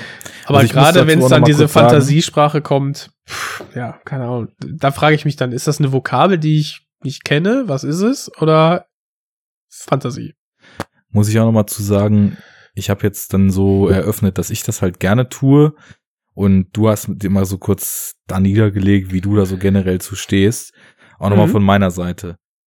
Wenn ich die Wahl habe, präferiere ich O-Ton mit oder ohne Untertitel. Also ich, ich würde vielleicht manchmal irgendwie, also ich würde es vielleicht gerade so schaffen, einen französischen Film auch ohne Untertitel zu gucken und dann 60 Prozent zu verstehen oder 50 Prozent so, ne? Aber das wäre dann auch die Wirklich? einzige Sprache, Okay. wo das, also, aber ich auch, ich könnte das nie so reden. Ich verstehe so ein bisschen was, das habe ich jetzt auch im Urlaub wieder gemerkt. So Korsika ist ja auch französischsprachig und äh, habe dann bei einigen ulkigen Begegnungen mit den Locals dort äh, wahlweise irgendwie in Geschäften oder beim Helfen, als wir irgendwie einen Typen, der sich äh, auf irgendeiner Bergstraße am Asphalt festgefahren hatte, mit ein paar Mann wieder aus dem Graben zu schieben und lauter so ein Kram, Hm. bin ich, das war echt lustig und bin ich da mit meinem Schulfranzösisch krass eingestaubt und eh nie so gut gewesen, so einigermaßen vorangekommen und wenn ich so mit Untertitel gucke, merke ich immer wieder, ah, okay, ich verstehe schon relativ viel. Vielleicht wären es auch nur 40 Prozent, kein Plan. Also das ist meine präferierte Variante. Ich mag das. Ich höre total gern Sprachen, die ich nicht spreche, einfach um auch mal so einen anderen Klang ins Ohr zu kriegen. Ich finde, dass wenn Ja. man die Filme guckt, die in den Ländern spielen, dass die, dass irgendwie dieser Lokalkolorit, nenne ich das immer, dass der eben dadurch noch mal einen deutlichen Zuwachs kriegt. Also Du So nennst das immer so. ja, ja. im Zuge der Ach, da ist es. Ach Mensch, hör auf! im Zuge der authentisch im dicken Häkchen authentischen Filmerfahrung einfach in Bezug auf den Ort, wo die Geschichte spielt, mag ich das. Nichtsdestotrotz, ich bin ja nun mal auch in den hiesigen Landen groß geworden. Das heißt, ich habe mein ganzes Leben lang, bevor ich mich be bewusst dafür entschieden habe, das anders zu machen, Filme in deutscher Synchrofassung geguckt und habe nie gedacht, doch, also ich habe immer schon so bei bei Gangsterfilmen gedacht, das passt doch so irgendwie nicht. Das klingt doch einfach nur dumm und dull und beknackt, was die ganzen Gangster da so von sich geben. ähm, weil irgendwie so ein Hutzlag in Hey Alter, ich mach das platt zu übersetzen, ist halt schon äh, ziemlich, ziemlich matt. Aber so eigentlich hat mir nie was gefehlt. Und deswegen, ich bin da nicht jemand, der das so militant durchboxt. Also wenn ich jetzt irgendwie mit paar Leuten so einen Film gucken will und eine oder einer davon sagt, pff, oh, ey, ich spreche echt nicht gut Englisch und ich verstehe es voll schlecht und ist für mich irgendwie blöd so, ich krieg dann irgendwie nur ein Viertel mit. Das ja gut, aber dann hast du egal, ja so, quasi dann- eine zweite Person, die halt auch das Filmerlebnis dann so gut Ja. wie möglich Genau. haben will. Dann, dann ist klar, dann macht man Ja, den so es gemeinsamen. Nenner. Es gibt ja auch Leute, die sagen, ich gucke einen Film nur im O-Ton und wenn nicht, äh, also alles andere ist mir nicht würdig und äh, ja, dann geh halt nach Hause. oder ist kein was. echter ja. Film, wenn man den nicht in O-Ton sieht und das halt so richtig Nazi-mäßig durchboxen wollen. Ja. Und das sehe ich halt gar nicht so. Ich finde es auch irgendwie, das ist völlig legitim. Dazu kommt ja auch nochmal so die Ebene, also ich meine, man merkt schon so in Deutschland, dass der Schnitt, wie gut Leute Englisch sprechen, und ich meine, die meisten Filme, die die normallos mit nicht äh, ultra fancy, deepen, abseitigen Filmgeschmack gucken, sind ja nun mal US- oder britische Produktionen. Und Mhm. man merkt schon, dass echt viele Leute hier schlecht Englisch sprechen. Das ist halt tatsächlich in Ländern, wo es Synchro nicht so gibt wie hier und wo im Fernsehen halt alles untertitelt läuft, äh, ist das irgendwie anders. Also da habe ich das Gefühl, dass das generelle Englisch-Level deutlich besser ist als in Deutschland. Ja, ich- das, ich- aber Ja, nicht eine Sache unbedingt noch so, bei der ne? Jugend wieder, ne? Also wenn ich jetzt mein, mein Cousin oder so, gut, so jung ist er jetzt auch nicht mehr, aber äh, wie gut der schon in seinen mm, mittelalten Schuljahren, also irgendwie so Mittelstufe, dann Englisch konnte. Das konnte ich damals, glaube ich, noch nicht so gut, weil ich nicht so viel mit Englisch O-Ton da Kontakt Ja. hatte. Jetzt ist Aber hat- O-Ton-Bingen halt der heiße Shit, ne? Erstens das, genau, und die ganze Zockerei über Ja, die ja. ganze Welt. Ja, ja. Das ist stimmt. die Chatsprache und das ist alles Englisch. Ja, krass. Also du kannst gar nicht mehr ohne und das, äh, also dieses äh, nicht Englisch können äh, stirbt dann halt irgendwann aus. Man muss dazu aber sagen, dass meine Fähigkeit Englisch zu verstehen um Weiten besser ist als die Fähigkeit, das zu sprechen.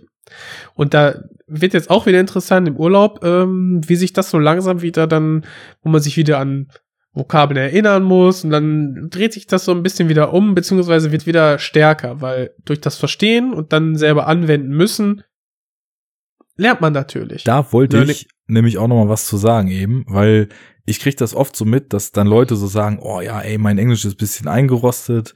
Ich hätte auch Bock eigentlich die Sachen so, die Schauspieler dann mal richtig reden zu hören und so. Ah, ist halt schon irgendwie anstrengend und dann verpasse ich mal was und da wollte ich dann einfach irgendwie noch mal so dranhängen.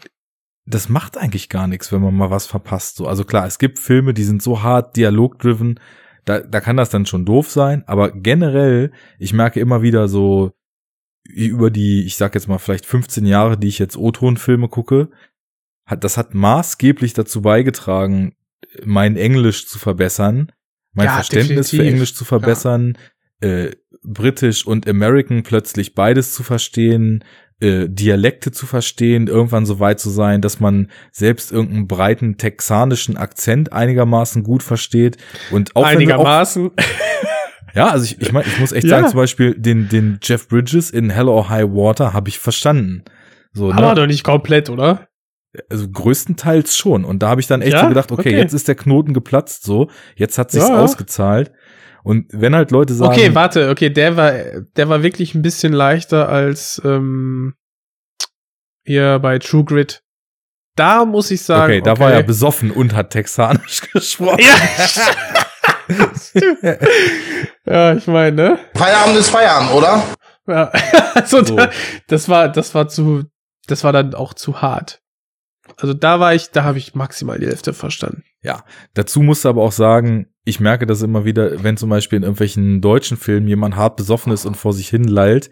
Man denkt dann so, ja, ich muss doch alles verstehen, aber es sind vielleicht auch manche Lines in Filmen gar nicht dazu gedacht, dass man die überhaupt verstehen kann, sondern Klar. man, man soll die gerade nicht verstehen können. Und aus aber diesem du Gedanken weißt raus, nicht, was du nicht weißt. Also Genau. von daher weißt du nicht, was du gerade verpasst und was nicht. Und Aber- jetzt zum Beispiel, was ich schlimm finde oder schlimm zu verstehen, ist dann, ähm, wenn du dann noch diesen harten Ghetto-Slang dabei hast, den ich dann auch nicht so gewohnt bin. ey, hast du keine Hip-Hop-Skills oder was? Nee, echt wenig. Und äh, wenn du dann The Wire guckst und so, also dann muss ich sagen, ja, ey, pff. und das 50 Prozent ist halt Hood. Bei The Und, Wire äh, ist es aber auch noch hart, weil dieser im welche Stadt ist das nochmal? Baltimore. Baltimore Slang nochmal eine ganz eigene Sprache ist. Also die haben wirklich total viele Begriffe, die anscheinend total spezifisch für die Stadt sind, die ich Mhm. irgendwie so trotz East Coast, West Coast, Dirty South und äh, auch teilweise so Norden, Detroit, Chicago Rap-Erfahrungen, die ich trotzdem alle noch nie gehört hatte. Und, da Und- war ich, also den ersten Run habe ich auf Deutsch gemacht. Mhm. Und wenn du dann mit dem Wissen kannst du das auf Englisch angucken und dann verstehst du es ja trotzdem, weil das sind ja Feinheiten, die dann vielleicht irgendwann in Staffel 4 noch mal aufkommen und du denkst, wenn du das äh, wirklich hintereinander wegguckst, dann ist das so genial, wie das alles verflochten ist. Das geht dann schon verloren, wenn du das nicht checkst. Irgendwie. Ja, das ist zum Beispiel auch so eine der Sachen, also da, da ist die Einstiegshürde halt auch echt groß. Da geht's nicht nur drum, Englisch zu können, da geht's wirklich darum, irgendein total, und dann ist es ja nicht mal nur so, dass die diesen spezifischen Baltimore-Slang sprechen, sondern die, die ganzen Ticker sowieso diesen Hood-Slang noch dazu und die Cops ja auch alle so eine eigene Kopfsprache haben und die Ja. Hafenarbeiter eine eigene Hafensprache haben und das, das alles einfach, äh, sehr, sehr stark so eigene Subkulturen sind, die sich für die Sprache auszeichnen. Da bist du da hast du, da hast du drei, vier Lokalkolorite. Da bist du, da bist du raus, ja. Äh, Ja. Zu viel Lokalkolorit. Ja. Worauf ich Nee, hinaus ist- wollte. Ich wollte einfach Ja. nur dazu motivieren, auch wenn das vielleicht die Einstiegshürde größer ist und es am Anfang so ein bisschen sich wie Arbeit anfühlt, sich da durchzukämpfen, weil es halt einen krassen Benefit gibt, weil du ab dem dritten oder vierten Film merkst, okay, so schwer ist es jetzt plötzlich gar nicht mehr. Ab dem zehnten Film merkst, okay, sonst brauche ich immer so eine halbe Stunde, um reinzukommen. Jetzt geht das ja schon in fünf Minuten. Äh, du merkst, dein Verständnis, dein Vokabular wächst dadurch. Äh, du merkst, du, du verstehst, wie gesagt, plötzlich Dialekte und verschiedene Arten der Sprache und das Gesamtsprachverständnis profitiert da halt mega von. Plus, Ja. du hast halt die pure Acting Performances so, deswegen möchte ich So, einfach darauf mal wollte ich auch noch motivieren. hinaus. Genau das wollte ich sagen. Der Ben, das, was du nachher dazu bekommst, also dir fehlt am Anfang das alleinige Plotwissen vielleicht, wenn wirklich wichtige Informationen dann zu lesen sind und du kriegst es dann nur über, die, über den Text mit oder vielleicht nicht. Was du aber kriegst, ist einfach nochmal 50 Prozent der Schauspielleistung kriegst du ja dazu. Mhm. Das kann man eigentlich, äh, sollte das Argument genug sein. Weil das, was über die Stimme noch transportiert wird, äh, das ist halt sehr, sehr viel. Und da nochmal, da kann man ja einfach sagen, ich gucke jetzt diesen Film, den ich sehr gut kenne, gucke ich jetzt einfach im Original. So, ja, dann kannst ja auch, dann mach einfach mal mit dem Text mitlaufen lassen, da sieht man auch mal, was vielleicht gar nicht so gut übersetzt wird. Ne? Gerade wenn man beide Sprachen beherrscht, ist das immer ganz witzig, was die sich dann da einfallen lassen, um so einen stimmt. Satz hart einzukürzen. Und äh, ja, ist, äh, kann ich auch nur so unterschreiben, was du gesagt hast. Ja, mir ist zwar in der Vergangenheit aufgefallen, Filme, die man sehr gut kennt, da ist man ja auch sehr an den Ausdruck der Synchronsprecher in den Szenen gewöhnt. Das war bei mir nämlich zum Beispiel einer der ersten Filme, die ich im O-Ton geguckt hatte, waren Matrix und Fight Club. Und äh, Mhm. bei beiden war es so, dass mir das erstmal sehr komisch vorkam, weil es halt total anders ist, weil auch, es waren überhaupt die ersten Male, die ich so wirklich O-Ton geguckt hatte. Und der ganze Sound der Originaltonspur ist ja total anders als die deutsche Studioversion. Ja, Du das ist ja- immer so dieses Ding, ne, wenn man dann plötzlich diese, diese Originalabmischung aus Amerika dann sieht, ne, mit dem ganzen mehr Atmo und Ja. die Sprache ist wirklich, ist Teil dieser ganzen Geräuschkulisse, ne, und nicht das mehr so immer erstmal vorne. finde ich, so im Vergleich, so Ja, wenn ja. du eins so eins Ja, ja. gegenüberstehst, ne? Ja, es ist weniger prägnant, ist so. Ja. Da braucht man schon dann, weiß ich nicht, Lautsprecher von Baus und Wilkins oder so. Die sind ja so mitten betont. Schreck, schrecklich. Naja. Ja, aber also ist schon interessant dann auch zu entdecken, dass plötzlich so ein Schauspieler, von dem man so ein gewisses Bild seiner Performance hat, was ja auch legitim ist, weil man sieht halt einfach eine andere Version des Films in der Synchro und unter Umständen wird eben durch die Performance des Synchronsprechers oder dadurch, dass der, wie zum Beispiel bei Bruce Willis, eine ganz andere Stimme als der Originalschauspieler hat, ähm, Mhm.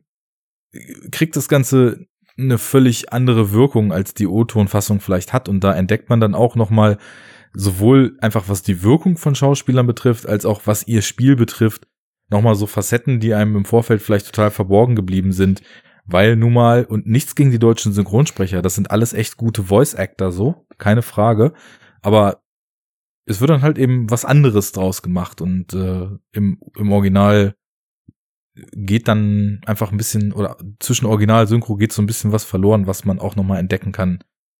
Das finde ich ganz schön. Mhm. Ja, es ist teilweise echt, ja, eine neue Perspektive des gleichen Films so, ne? Ja, schon. Oder sagen wir mal so, des gleichen Bildmaterials.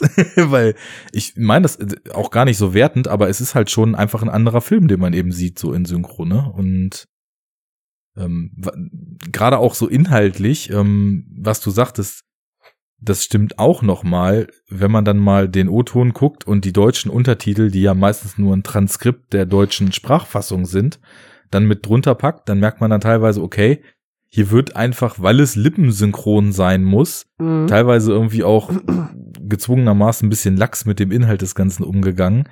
Ähm, deswegen finde ich es auch schön, so gerade bei internationalen Filmen, hole ich mir mittlerweile irgendwie lieber UK-Importe, weil die dann teilweise, äh, also nicht nur teilweise, weil die versuchen, eine möglichst genaue Übersetzung des Gesprochenen in die Untertitel zu packen, weil es ja gar keine englische Sprachfassung gibt davon. Und bei also for the hearing imperative, ja, genau, das, for the nee, deaf, ne? Genau, ja, ja, das ist Nee, richtig. nee, nee, das das for, for hearing impaired ist ja englischsprachige Filme mit englischen Untertitel. Also genau. da, wo dann auch noch Grunts und sowas zwischensteht. Ja, ne? ja, ja. Aber genau. ähm, so bei einem zum Beispiel japanischen Film, da wird ja hier eine deutsche Sprachfassung gemacht und die Untertitel sind dann die Mitschrift der deutschen Sprachfassung. Und teilweise, wenn halt wegen der Lippensynchronität und so irgendwas falsch übersetzt wird, dann steht es auch falsch in den Untertiteln. So bei UK fragen die sich ja, was wird da auf Japanisch gesprochen? Und das schreiben die in der englischen Variante in die Untertitel rein. Natürlich ist irgendwas immer lost in translation, aber du hast genau. eine du hast eine genauere Übersetzung noch, weil nicht auf Lippensynchronität oder sowas geachtet werden muss. Das meine ich. Hast du denn immer dieses Transkript oder gibt's da nicht auch mal Weiß ich nicht. Unterschiede. Also früher habe ich ab und zu mal, ähm, wenn zum Beispiel Nike schon gepennt hat und ich noch einen Film geguckt habe, ja. dann einfach äh, Untertitel angemacht, weil es manchmal zu leise war, einfach aufgrund der Dynamik ah, in der ah, Tonspur. Okay. Mhm. Und da hatte ich dann schon oft so das Gefühl, da, da wird dann zwar mal, damit man weniger lesen muss, ähm, mal ein anderes Wort mit gleicher Bedeutung reingesetzt als auf der Tonspur. Aber äh, sinngemäß steht da schon ziemlich genau das, was auf Deutsch gesprochen wird.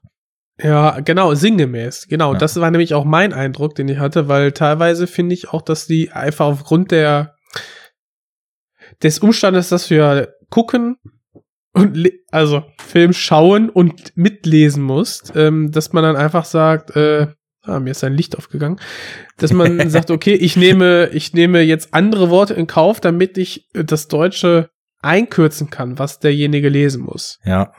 So, das heißt, Sinn kommt schon rüber, aber du verfälschst es ja doch, weil eben nicht Wort für Wort oder vielleicht nicht der 100% der Sinn des Sinns ähm, transportiert wird, aber das hast du ja eigentlich immer bei einer Übersetzung. Du hast ja immer verschiedene Worte zur Auswahl, die was sehr ähnliches bedeuten in der anderen Sprache. Und nur mhm. wenn du ein sehr, sehr gutes Gefühl für die Sprache hast, weißt du, dass man jetzt, wenn man diesen oder jeden Satz übersetzt, dass man eher diese Variante wählt, weil das einfach im Sprachfluss eher so gemacht werden würde, als dass man das andere ja. Wort nimmt, was dasselbe bedeutet oder so, ne? Richtig, aber das checkst du ja nur, wenn du entweder dann auch gut Englisch kannst und dann denkst, ah, okay, da hätte ich vielleicht ein anderes Wort genommen oder äh, halt gar nicht. Das heißt, wenn, aber wenn du das eh nicht hörst und die Sprache nicht verstehst, dann checkst du es ja eh nicht. Von daher, you don't ja. know what you don't know. Sprachen, Worte, Schrift, Lass uns doch mal von dem gesprochenen Wort im Film zum Wort Gottes kommen und erzähl mir doch mal was über First Reformed. Junge, Junge, Junge, Junge, Junge, Junge, Junge, Junge, Junge. Gute Überleitung. und in dem äh, ja. Moment, wo man die Überleitung thematisiert, ist sie nicht mehr gut. Ist sie scheiße. ja. Naja. Übrigens, bevor ähm, du anfängst, der krankste, der krankste Zufall schlechthin. René, der ja uns eigentlich hier gerade irgendwie auch Gesellschaft leisten wollte, Denn wir wollten ja eigentlich über was anderes sprechen. Wir dachten uns ja, Um, über was unglaublich hässliches. if it bleeds, we can cast it. Ähm, der I hat jetzt no original, bleed. der hat mit der, mit der Hotline gesprochen. Und in dem Moment, wo er seinen Router neu starten wollte, ist der Verteilerkasten vorm Haus anscheinend durchgeschmort. What? Alter. Also äh, entweder er hat mit seinem Router Reset das gesamte Netz in Monnem äh, gefried. Oder es war der krasseste Zufall aller Zeiten, dass wir gesagt haben, ah, vielleicht kam er aber auch deswegen schon so zerhackt an. Weil, weil der Kasten sowieso Mhm. schon einen weg hatte, weil mit einer 250 Ja, ne? Mbit Leitung sollte Skype ja eigentlich stabil laufen. Ja, da hat der Kasten gesagt, Bin ich kaputt? Ich bin ein Kasten, kein Karsten. Durch mich wird nicht gekarstet. Komm, gib ihn mir. Also, ja, warte. warte, warte. Ah, ja. Ich muss mich halt noch so ein bisschen dran gewöhnen. Geht's zwar Ja, super wir schnell. sind raus, zu wir sind schnell. voll raus. Wo ist die? Wo ist sie? Ah, ich, also, warte. Ich bin ein Kasten, kein Karsten. Danke dir. naja. Ja, A few moments later. naja. Ähm, ja, krass. Jetzt ist der Kasten kaputt. Aber nicht der Karsten. Ähm, was für ein Zufall. was ist? Komm, leg Was- los. First Was- Reformed, leg los. was- Ich will jetzt wissen, was er schreibt. Ja. ich Ähm, mach Timecodes ja, hier. Das mehr schreibe ich nicht. äh, Kapitelmarken. Ja. Ja, First Reformed. Ähm, als der aufploppte bei Amazon Prime, dachte ich, ja, geil. Schon wieder so einer, ne? Wir hatten schon Sorry to Bother You vorhin. Der ist auch nur bei Amazon als VOD rausgekommen. Guck ich mir ja direkt mal an, ne? Aber halt, der ist jetzt halt in diesem, diesem Prime-Abo. Der Sorry to Bother You muss es allein, oder nicht? Ja. Genau. So, Aber das First heißt, Reformed habe ich auch noch geliehen, als er rauskam. Mhm. Ah. Ähm, ja, First Reformed. Was soll ich sagen? Also, wir haben Ethan Hawke, einen katholischen, katholischen? Katholik ist er, ne? Oder Ja. ist das evangelisch? Als katholischen Priester äh, in seiner Rolle Toller, Toller, äh, Ernest Toller und ähm, ja, er hart gerade ziemlich so, also er ist irgendwie nicht der nicht der beste Priester, er scheint so ein bisschen zu hadern mit sich und der der Religion. Ist so ein bisschen ein Hypocrite irgendwie, weil er predigt quasi, ja, äh, ne, nicht so viel trinken und er trinkt ja nicht so viel, aber haut sich jeden Tag da irgendwie so ein abends so ein, so ein Whisky-Flasche weg. Und der trifft dann eines Tages auf Mary, gespielt von Amanda Seyfried, die mit ihrem Freund in die Kirche geht. Und, äh, boah, wie hieß er denn nochmal? Ist das Wobei, ähm, Philipp? wir haben jetzt gerade katholisch gesagt, wenn Ja. er in dieser Reformed Church ist, dann muss das doch ja eine reformierte Kirche sein, also dann irgendwas vom First evangelischen. Glauben abgesplittetes sein, oder? Und er ist ja auch, also das Ganze, der ist Verteil so eines riesen Kirchenkonglomerats, aber Hm. ganz so steif katholisch läuft das ja auch nicht alles ab. Ja, Egal. du hast da schon zig, zig äh, Regeln und kein, ja, hm. Ja gut, ich habe eh keinen Plan, wie das in den USA mit Glauben ist. Auf jeden Fall ist er Pfarrer in der First Ja. Reformed Church. Und, ich, äh, und es gibt ja auch, es gibt ja auch mehrere Strömungen in den einzelnen ähm, Religiositäten, äh, religiösen Ausrichtungen. Also ähm, äh, evangelisch oder katholisch, äh, wenn du dann noch irgendwie, weiß nicht, Baptist bist, das sind ja dann wieder andere Regeln und äh, äh, Glaubensbekenntnisse, an die du dich dann irgendwie hältst und so und Ja, ja. ja, alles ein großer Käse. Ein Knäuel, ein Durcheinander. Ähm, genau, und ähm, ja, irgendwie scheint er so ein bisschen damit zu hadern, aber kommt dann durch eine, durch eine Kirchengängerin, die Mary, ähm, halt dazu, dass er seelischen Beistand er bittet sie für ihren Verlobten, äh, Mann, glaube ich sogar, ähm, und er wird dann eingeladen und muss dann oder soll dann mit ihrem Mann sprechen, weil er so ein bisschen mit der ganzen Situation auf der Erde hadert. Und ja, er, er eröffnet ihm dann, dass er die Erde kurz vor dem Kollaps steht, sprich Klimawandel wird hier als dicker ähm, Aufhängepunkt in, in der Story dann genommen und äh, daran arbeitet er sich ab, quasi dieses ähm, problematisierte, äh, wie heißt es, äh, die so ein bisschen die Theodizee-Frage, wie kann es einen Gott geben, der all das Leiden zulässt? Ähm, warum gibt es ihn dann oder nicht? Mhm. Und ja, da diese, diese, diese, dieser Klassiker, daran muss er sich so ein bisschen abarbeiten. Und was aber diesen Film für mich so gut macht, sind die traumhaft schönen visuellen Bildeinstellungen. Also es sind teilweise Gemälde, die dann durch ganz leichte Bewegung doch wieder zum Leben erwachen. Diese, dieser Kontext, der hier gesetzt wird, der quasi ähm, am Anfang diese, diese, diese bröckelnde, bröckelnde Religiosität aufgreift, aber dann knallhart mit der Wissenschaft kommt und du dann diesen, diesen Priester hast, der sich dazu zu verhalten hat. Und äh, was er dann macht, ist ein bisschen, ja, hätte ich nicht erwartet. und er wird dann selber also ein bisschen zu diesem, ähm, er entwickelt einen, einen kritischen, einen kritischen Geist, den ich vorher nicht, nicht erwartet hätte, weil er quasi mit dem Leben abgeschlossen hat, weil er halt auch eben, so scheint es oder so wird es porträtiert, irgendwie sterbenskrank ist.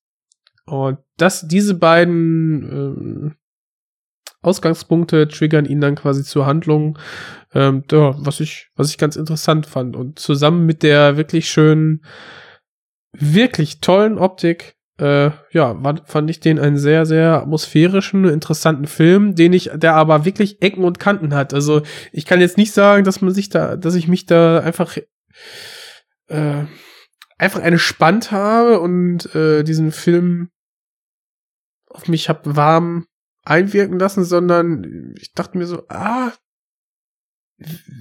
ich fand Ethan Hawke super in seinem, in seinem Spiel.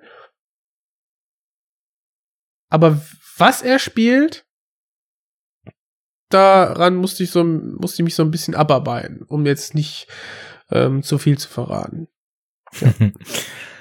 ähm, ich habe den ja auch, wie eben gesagt, äh, auch selber gesehen und hatte deswegen auch nochmal so nachgehakt, was du denn von dem gehalten hast, weil der mich schon krass bewegt und auch krass zum Nachdenken über Dinge, über die ich sowieso schon viel nachdenke, motiviert hat, aber ähm, auch mit so einem ja sehr sehr intensiven Gefühl von Nachdenken reicht nicht. Ihr müsst jetzt alle mal einen Arsch hochkriegen, sonst geht das hier echt alles einen Bach runter entlassen hat. Und das sind alles Dinge, die wir ja sowieso seit 30, 35, 40 Jahren von Wissenschaftlern äh, zu Recht gepredigt kriegen.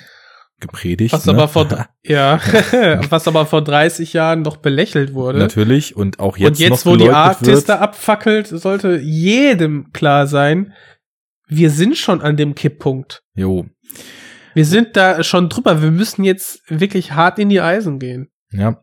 Und äh, dann eben, ja, nach diesem Film, nach den Themen, die da aufgegriffen sind, also ich meine, diese ganze Umwelt und Entwicklung der Weltparabel, das ist ja nur ein Aspekt davon, aber um auf den vielleicht erstmal dann weiter einzugehen, ich, ich habe eben viel drüber nachgedacht und auch auf ein Level nachgedacht, dass ich grundlegend wieder mal angefangen habe, so Dinge zu hinterfragen, wie die eigene Lebensweise ist. So, wenn man schon versucht, recht grün zu leben, nicht überall mit dem Auto hinzufahren, nicht jeden Tag Fleisch in sich reinzustopfen von irgendwie Massentierhaltungstieren, die das CO2 in die Luft pupen, davon mal abgesehen, dass sie halt völlig beschissen aufgezogen Methan. werden. Äh, Methan. ja, genau. Ähm, nicht, nicht, äh, also dass man, also auch wenn man schon denkt, so ich mache ja was, ich, ich bin ja schon grüner unterwegs als viele, so ich, ich lebe ja schon bewusst und reflektiere. Von dem Level noch mal eins tiefer zu gehen und sich zu fragen, ja, mache ich mir da nicht vielleicht teilweise nur was vor? Bin ich wirklich schon so unterwegs, wie das sein müsste? Oder müsste ich nicht und müssten nicht alle anderen auch eigentlich noch viel drastischere Einschnitte machen, um irgendwie noch das Ruder rumzureißen, sofern das überhaupt noch geht? Ich, ich bring's mal kurz auf den Punkt, ja. Müsstest du, müssten alle. Ja. Ähm, Zu dem Beschluss bin ich auch gekommen. die Sache ist die, in, in Deutschland wird dann immer gleich diese Frage gestellt, wenn es, also erstmal, wenn eigentlich da, wenn es ums Finanze, äh, ums Finanzielle geht, um die Finanzen, dass man sagt, ah, wir wollen doch hier keine Neiddebatte führen. Ähm, wurde auch wieder im Kontext der CO2-Preisung dann angeführt. Ähm, da könnte man sagen, vielleicht müsste man das doch mal und wirklich dann alles auf den Tisch legen, weil ähm, warum das sofort kategorisch ausschließen? Vielleicht kommen ja ganz interessante Ideen dabei rum und das wäre doch mal eine schöne Bestandsaufnahme der Situation gerade. Warum ich das jetzt anfüge, ist, wir reden hier gerade aus einer aus einer Position, wir benutzen, ich weiß nicht, wir fahren, wir sind in einer Techno technologisierten Welt aufgewachsen. Das hört sich jetzt so lustig an, weil wir, wenn wir einmal über Land fahren im Zug, dann haben wir schon kein Internet mehr, aber eigentlich sind wir eine große Industrienation. Klar, geht überall irgendwie ein bisschen besser, aber eigentlich sind wir da angekommen. Die Frage ist, ne, wenn wir jetzt keine fliegenden Autos mehr haben und keine kalte Fusion, viel, viel, viel mehr äh, schnell geht nicht mehr, aber ich, wenn ich, weiß nicht, mein Zukunfts-Ich in 100 Jahren wird wahrscheinlich sagen, haha, wenn du wüsstest. Egal, worauf ich hinaus will, ist, es gibt noch andere Länder, die jetzt den Turbokapitalismus einschalten und da halt auch hinwollen, wo wir schon sind. Und denen es scheißegal ist, wie viel Denen CO2 ist das sie dabei scheißegal. Die- emittieren. Ge genau, die sagen nämlich auch, ja, habt ihr doch auch gemacht. Ja, Ja. was willst du da sagen? Ja. Ja. stimmt. Wir müssen aber, ähnlich wie bei der, wie bei einer Demokratie, wir müssen halt dieses, wir müssen eigentlich dem Ideal entgegenstreben, es so gut machen, wie es eben geht und dann als Vorbild funktion äh, fungieren und sagen, hey, so geht's auch und wir helfen euch. ja, noch wir weiter, helfen- wollte ich gerade Wir sagen. helfen euch, damit wir die Karre nicht vor die Wand fahren. Wir Ja. helfen, wir, wir müssen es, wir haben eine Verantwortung. Ja, so die ganzen jetzt erste Welt Industrienationen, die alle ihren Fall, ihre Kriege und dann ihren Aufschwung hinter sich haben. Und Ja, was wir passiert ja, denn Wir müssen gerade? ja an dem Punkt sein, dass wir sagen, okay, wir haben, wir wissen, wir haben da viele Sachen aus Ignoranz, aus Kostengründen, aus nicht besser wissen, äh, falsch gemacht während dieses ganzen Aufschwungs. Wir haben Energie verballert noch und nöcher, wir haben Kohle verbrannt noch und nöcher. Wir haben gesagt, äh, wir tanken jetzt so, als ob äh, eine Leitung aus dem Weltall auf die Erde liegt, wo auf ewig immer Sprit rauskommen wird. Aber wir haben halt gelernt, das geht so nicht weiter. Und wir, die jetzt schon ganz oben angekommen sind, technologisch, äh, müssten die Tools, also müssen die Tools zur Verfügung stellen, damit andere diese Fehler gar nicht mehr begehen müssen, sondern schon es gleich besser machen, was im Zuge des allgemeinen Lernens und des Erkenntnisgewinns an anderer Stelle noch versäumt wurde. Aber das passiert halt nicht.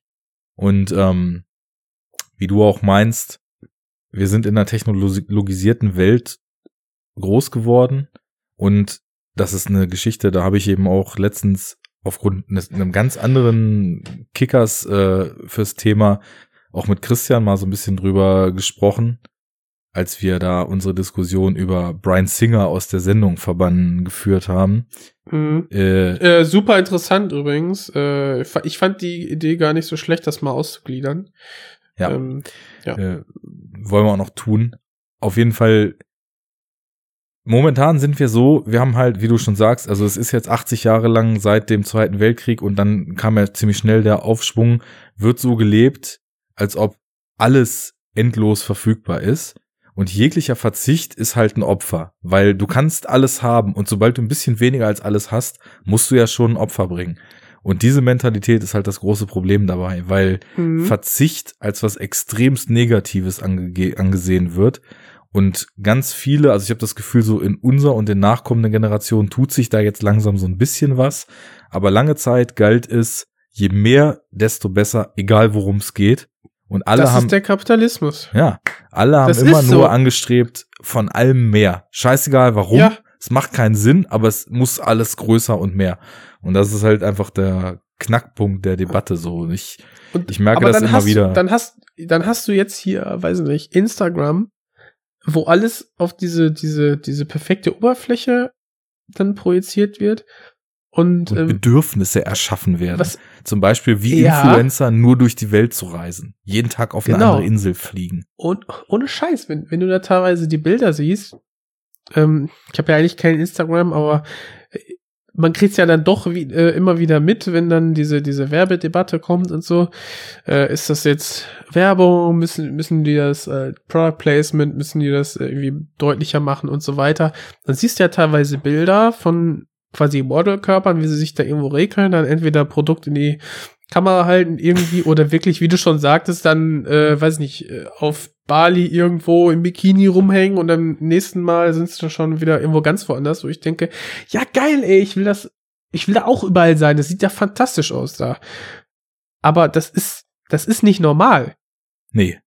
Früher hat man eine, eine riesige Reise im Leben gemacht und sonst bist du mit der Bahn irgendwo hingefahren, hast dann vielleicht Europa unsicher gemacht, wenn es hochkommt. Ja, früher konnte Heute- halt auch nicht heute jeder ist es die- Hannes heute für, ist es für der 16,90 am Wochenende nach Ja. Barcelona fliegen.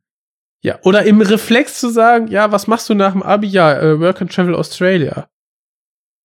Äh, ja, bitte, was? Fliegst du da runter und warum genau? Ja, bisschen mal was anderes sehen.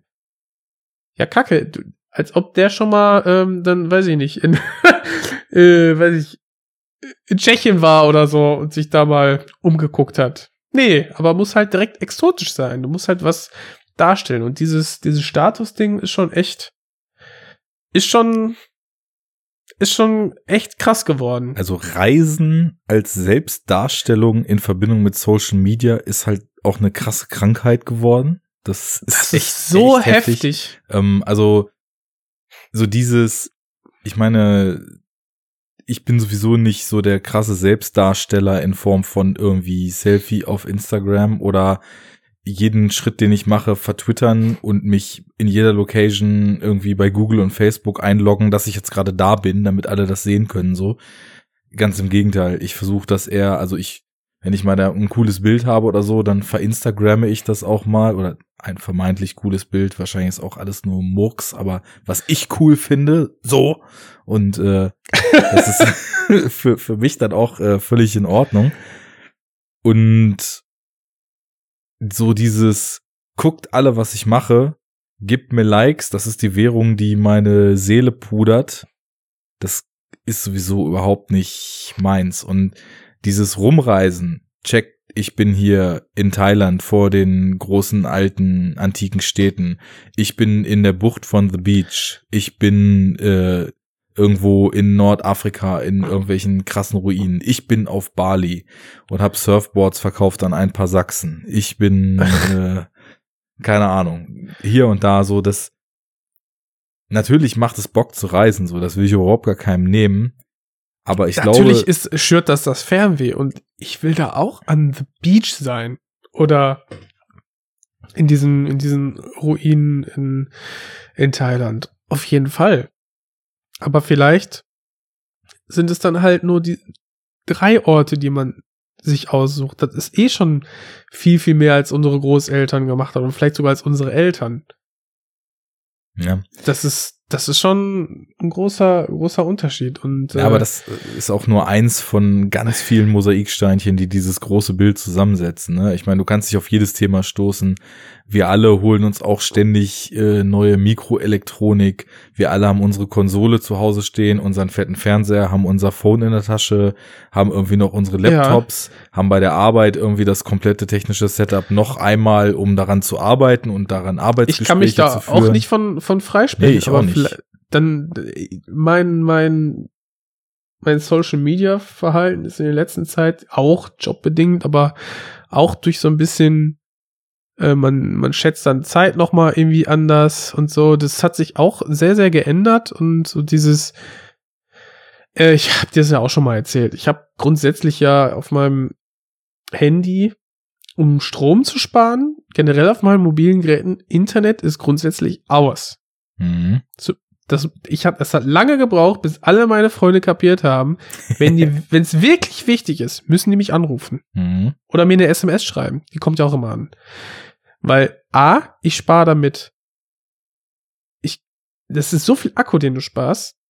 Ich, ähm, du, da, du gehst dreimal so lange, kannst du mit dem Akku dann rumrennen, als wenn der Internet dauernd an ist, mindestens dreimal. Äh, und natürlich dann so dieses äh, Aufmerksamkeitsding, ne? Nicht sofort, wenn es irgendwie piept, äh, hast du das Bedürfnis, ach, ich muss schnell gucken, ich verpasse etwas oder so. Dieses Ding, dieses, äh, ah, wie heißt das? Das ist auch so ein dummes Kunstwort hier, Fear of Missing FOMO. Out, FOMO, ne? Genau, ähm, äh, das kann man sich dann auch wieder abtrainieren. Das ist kein Problem. Aber Das es, meiste ist eh nicht so spannend, was da passiert. Ja, genau. Aber äh, da geht halt auch wieder ein bisschen was verloren. Aber gut, ist jetzt eine ganz andere Geschichte. Du sparst halt Akku. Und, Und somit Strom. Und somit ist Und das so- grüner als Internet immer anzuhaben. zum Beispiel, das ist so eine kleine, ja, es ist, es Ja, sind es- Baby Steps, aber es sind halt alles Baby Steps. Genau, Und Baby Steps down the hall, Baby Steps down the elevator. So, das Ja. wusste schon Ja. Bob und äh, keine Ahnung. Das, du, also alle sagen halt, ja, das bisschen bringt ja nichts. Immer in Bezug auf alles so. Aber wenn jeder überall irgendwie so ein kleines bisschen macht, dann bringt's halt eben doch schon mal etwas. Ja. Und wenn Und die hört Menschheit einfach auf, so viel Avocado zu essen. Ja, genau. und das nächste, das die nächste Baustelle. So klar. Genau. äh, die Avocado Es- wächst halt irgendwie nicht auf dem Feld drei Kilometer weiter, äh, wenn du gerade aus der Vorstadt raus bist. Und die verbraucht so viel Trinkwasser, ne? Genau. Bis die mal reif ist, das ist krass. Und deswegen immer schön, immer schön Rindersteak mit Guacamole, damit du die richtig geile CO2-Bilanz auf, dem- auf dem Teller hast. Und Wasser Aber- natürlich. Äh, Aber gut, muss, muss Bio-Kobe sein, ne? Ist klar, Leute. Ja klar, also Bios für mich Abfall. Für meine Kinder darf es ruhig mal aus der Dose sein. Gut, äh, wir sehen schon, du kommst vom Hundertsten ins Tausendste und das hat jetzt alles erstmal Was ich aber noch schon- sagen wollte, Ach so, ne? sorry. Ähm, ja. Hier von wegen, von wegen, man wusste ja schon in den 80ern, Besche- äh, vor 40, 50 Jahren Bescheid, in den 80ern hat ja ExxonMobil die, also für sich selber intern so eine Studie mal, ähm, ja, im Prinzip angefertigt und haben dann relativ genau die Erderwärmung äh, vorhergesagt und was so passieren wird und so, ne? Bis zu hin, bis dahin, dass wir jetzt der Permafrostboden auf, aus, äh, auftaut und man da jetzt ja ganz prima wieder neue Ölquellen sich erschließen kann. Hm. Ähm, so viel dazu, dass die Leute es nicht wussten. Die Allgemeinheit wusste es nicht und wurde quasi für, ja, so ein bisschen, dem wurde halt nicht unbedingt aufs Butterbrot geschmiert. Ja. Aus finanzieller Sicht verständlich, aus menschlicher Sicht, äh, Sicht verwerflich. ja. Und ähm, ja, so viel einfach nur mal dazu. Gibt einen guten Spiegel Online-Artikel dazu, kann sich mal angucken. Oder auch nicht, ist super deprimierend alles. Das sowieso. Ähm, und ich hatte, also wenn man immer wieder hört, ja, und es gab ja immer Heißzeiten und Eiszeiten und bla bla, ja verdammt. Aber es ist ein Wechsel gewesen, die Ausschläge sind immer extremer und im Gro, ja, man kann ja eine Trendlinie mal ziehen. Es geht einfach krass nach oben. Du brauchst hier nicht mit Wissenschaft kommen. Das sehen die Leute anders. Ja, die haben dann ihre gefühlten Fakten, Ja. ich weiß. Ey, das fühlt sich und- einfach falsch Und an. du parallel dazu dieser Rechtsruck in diesen ganzen Industrienationen.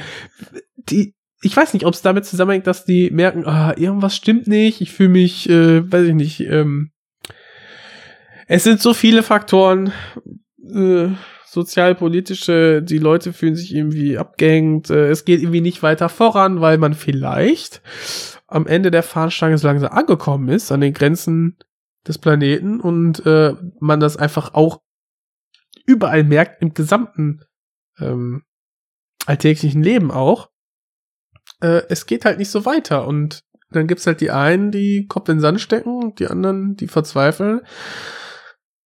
Wir müssen irgendwie rauskommen halt, ne? Und ich, vielleicht ist das auch ein möglicher Grund zu diesem ganzen Rechtsruck, ne? Von wegen äh, Make America Great Again. Ähm, die, die Briten wollen wieder zum, zum großen Empire, äh, Empire zurück.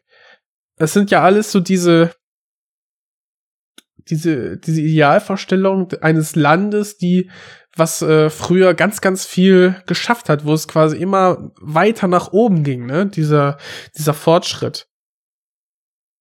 Dieser, diese, diese Euphorie des Fortschritts vielleicht. Ja, und auch ungebremste Das- das ist- Euphorie und diese, Genau. dieser Das ist totale halt Glaube, weg. dass es immer, das immer weitergehen muss. Ja. Mhm. Ja, das, also das Deprimierende, was du ansprachst, so, das, das ist auf jeden Fall ein Punkt, der vielleicht auch ganz schön zu dem Film zurückführt, weil wir Mhm. haben da ja nun wirklich den Fall, dass jemand sich so in diese Dinge reinsteigert und so äh, in sich aufsaugt und, und seinen Lebenshorizont so stark auf diese Themen fixiert, dass diese Deprimiertheit dann ihn quasi nicht mehr lebensfähig macht. Und Da selbst Das- so ein Priester nicht helfen kann. genau, der Priester auch nicht helfen kann. Aber warum der nicht helfen kann, war für mich, um vielleicht so diese Grundsatzthemen erstmal kurz wieder ein bisschen beiseite zu schieben, so der, der zweite richtig starke Punkt an dem Film, weil ich diese Komponente des Priesters, der, und ich weiß nicht, ob du das vorhin gesagt hast, sein Sohn war ja im Krieg gefallen, deswegen ist er ja ähm, quasi aus dem Militär raus und ist dann in diese freie Kirche da gegangen.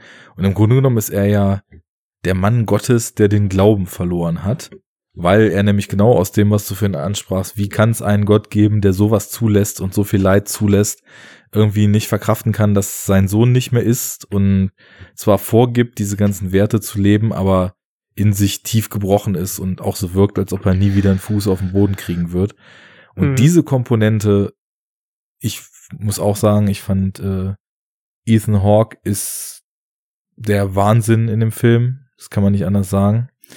Und äh, wie, wie er das spielt und was da für ein innerer Konflikt angelegt ist und was auch aus diesem inneren Konflikt und aus diesem Gesamtthema so für ein, für ein Komplex und für, für eine Verkettung mit der realen Welt entsteht. Also du fragst dich ja so, wo ist denn in dieser Welt, die einen so abfuckt und die so kaputt ist und wo du, wo du das Gefühl hast, du bist jeden Tag nur noch von Negativität umgeben, wo ist denn da noch Platz für Hoffnung, für einen Glauben, für einen vermeintlichen Gott, der dem, dem Ganzen irgendwie einen Sinn oder eine Berechtigung geben soll? Wie soll man es schaffen, sich links und rechts anzugucken, was so in der Welt passiert und nicht zum brutalsten Zyniker zu werden und einfach nur äh, mit dem Basie alles kaputt schlagen zu wollen, weil alles so kacke ist, sondern zu sagen, ja, Gott wollte es schon so. Also diese Spannung, ne, die daraus entstanden ist, die, die Absurdität dessen, dass man, wenn man anfängt, sich mit den schlechten Dingen auf der Welt zu beschäftigen, dass man dann noch sagen kann, ja, Gott will das alles hier so. Ich meine, ich habe mit äh, Glauben und Religion sowieso mit beidem nicht viel am Hut. Glauben ist etwas, was ich für mich nicht verstehe, warum man es tut, aber was ich respektiere, weil tut keinem weh. Religion im Sinne von kirchlichen Institutionen ist etwas, mit dem ich echt ein herbes Problem habe. Ähm, insofern, Nice. sehe ich ganz, sehe ich ganz ähnlich, aber warum Menschen glauben, verstehe ich schon.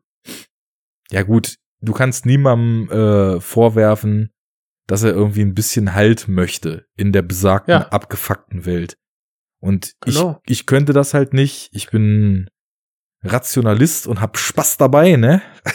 Aber also ich, ich Bist du denn Agnostiker oder bist du Was- Atheist? was definiert denn genau den Agnostiker? Dass er Ähm, meint, dass, dass es sowieso keinen Sinn macht, an irgendwas zu glauben, oder? Nein, nein, das äh, Agnostiker definiert ähm, die Akzeptanz, dass man es nicht wissen kann und die Möglichkeit, dass es da vielleicht etwas gibt. Nee, dann bin ich Atheist. Okay. Also ich finde zwar aus der Wissenschaftsperspektive der Ausbildung, die ich habe und der Themen, die mich so interessieren. Und eine Zeit lang habe ich mich total viel auch so mit Astrophysik und so einem Kram beschäftigt und habe mir Wenn man das einmal gemacht hat, dann so fällt es einem schwer, ne? ja, Übers, übers Universum Ich reingezogen und äh, die ganzen Zusammenhänge, also so wirklich vom subatomaren Level bis in den allergrößten universellen Scope. Und Mhm. das ist natürlich alles so krass beeindruckend und so unbegreiflich, auch wenn man irgendwie bis, weiß ich nicht, 60 Millisekunden oder, oder noch, noch, noch viel weniger an den Urknall ran alles berechnet hat, aber trotzdem klärt das ja nicht die Frage, ja, warum gab's den denn, ne? Also. ja, genau. Ja, richtig. Und äh, ich verstehe, dass das dann, weil der Mensch halt so gemacht ist, dass er A, alles wissen will und B, überhaupt nicht damit Nicht- klarkommt, wenn es dann Genau. heißt, man kann es einfach nicht wissen, so, ne? Und Ja, ja, das, das, das natzt den Menschen und ich glaube, der Mensch belügt sich dann lieber, oder sagen wir mal so, ähm, sucht sich lieber etwas für ihn Plausibles, auch wenn es vielleicht Nein, gar nicht so nenn, plausibel nenn es doch ist. Eskapismus. Ja, genau. Das ist, das nennen wir es eben so. Ähm, lieber irgendwas als die Ungewissheit. Mhm. So, und dann verstehe ich schon, wie es so dazu kommt. Und ich finde so dieses Gesamtkonstrukt Universum, Welt, Leben und alles, was wir daran noch nicht verstanden haben, auch so, wir wissen, aus welchen Zellen wir bestehen und wie unser Gehirn aufgebaut ist und so weiter und raffen Verstehen es trotzdem doch nicht, ne? noch nicht, Ja. warum du jetzt Jens bist und ich bin Arne und wir so ticken, wie wir ticken und also von so sowas wie soziologischen und sozialen und psychologischen Aspekten des, des Aufwachsens mal abgesehen, aber warum bin ich jetzt in mir und du in dir und nicht andersrum so der Geist, der in dem Körper wohnt, der Ghost in the Shell, so. Das ist das ist alles hochgradig faszinierend und ich komme damit total klar, dass man sagen kann, wir wissen das nicht, vielleicht wissen wir das noch nicht, vielleicht entzieht sich das auch auf ewig unserem Verständnis und wir werden anfangen, so das Mosaik von Universum und Leben immer weiter zu dekonstruieren und immer weiter zum Kern vorzudringen, aber es wird immer die finale Hürde bleiben und äh, wir werden irgendwie, wir werden immer nur bis an den Event Horizon des schwarzen Lochs rankommen, aber nie in das schwarze Loch rein, so in der Art. Ähm, keine Ahnung. Also ich, ich glaube nicht, dass es da irgendwie also ich bin nicht so, dass ich, dass ich sage, da gibt es bestimmt irgendwie irgendeine höhere Macht oder so ein Kram. Also Nee, da nee, mit solchen Begriffen, da kann ich irgendwie gar nichts anfangen. Ich finde aber, ich finde einfach das Gesamtkonstrukt Leben, Universum, Dasein so faszinierend, dass ich da überhaupt gar nicht an irgendwas glauben muss. Weil ich glaube, so wenn man das jetzt mal als den Glauben Wissenschaft bezeichnet, weil das alles schon so komplex und faszinierend ist, dass ich mit dem, was man daran verstehen kann, schon äh, mehr als äh, hunderte von einzelnen Leben verbringen könnte und insofern nicht irgendwas brauche, was mir dann noch übergeordnet Halt gibt oder was mir sagt, das ist jetzt so, weil, weil. Nee, der Halt, der Halt ist nur, ist nicht für den, für die Rationalität, sondern wirklich für das emotionale Ich. Einfach so dieses, ja, was ist denn, wenn ich sterbe? Was ist, wenn ich nicht mehr bin? Was passiert dann mit mir? Ja. Und dieses, dieses, du kannst nicht nicht denken. Und damit hat der Mensch äh, so ein Problem, dass du sagst, er sich selbst belügt, aber dass er sich zumindest eine, eine Seelenheil spendende Idee dann einfach, ja, zu einem, zu einer, zu einer Weltanschauung vielleicht sogar hochstilisiert oder einfach etwas, eine Idee, die ihm Trost gibt. Und das ist, ist gut. Und genau wie du sage ja, die Reli die Religion dahinter, sprich die Regeln und so, die mögen, die mögen für die einen Halt sein, für den anderen sind das Fesseln und ähm, je nachdem, nach Auslegung ist das auch sehr bedrückend. Lehne ich eigentlich auch mehr oder weniger ab, beziehungsweise interessiert mich null. Hm. Und von daher, ja, ich finde auch, dass, dass das Leben und die Wissenschaft an sich äh, so viele Erkenntnisse und und, und, und Ansätze bietet, darüber nachzudenken, dass es wirklich einfach nicht reicht. Also ein Leben damit zu füllen, das ist schon, äh, das ist schon zu krass. Und wenn man überlegt, ich meine, wir haben ja nur eine gewisse Möglichkeit, irgendwie das, das Universum zu betrachten. Das ist auch nur ein ganz, ganz kleiner Teil. Und wenn man jetzt noch berücksichtigt nach der einen Theorie. Das ist ja eigentlich so, das muss man dazu sagen, Wissenschaft basiert alles auf Theorien, die aufeinander aufbauen. Ne? Das heißt, äh, man weiß nicht, ob das alles so stimmt, aber wir können ja gar nicht. Okay, stimmt auch nicht.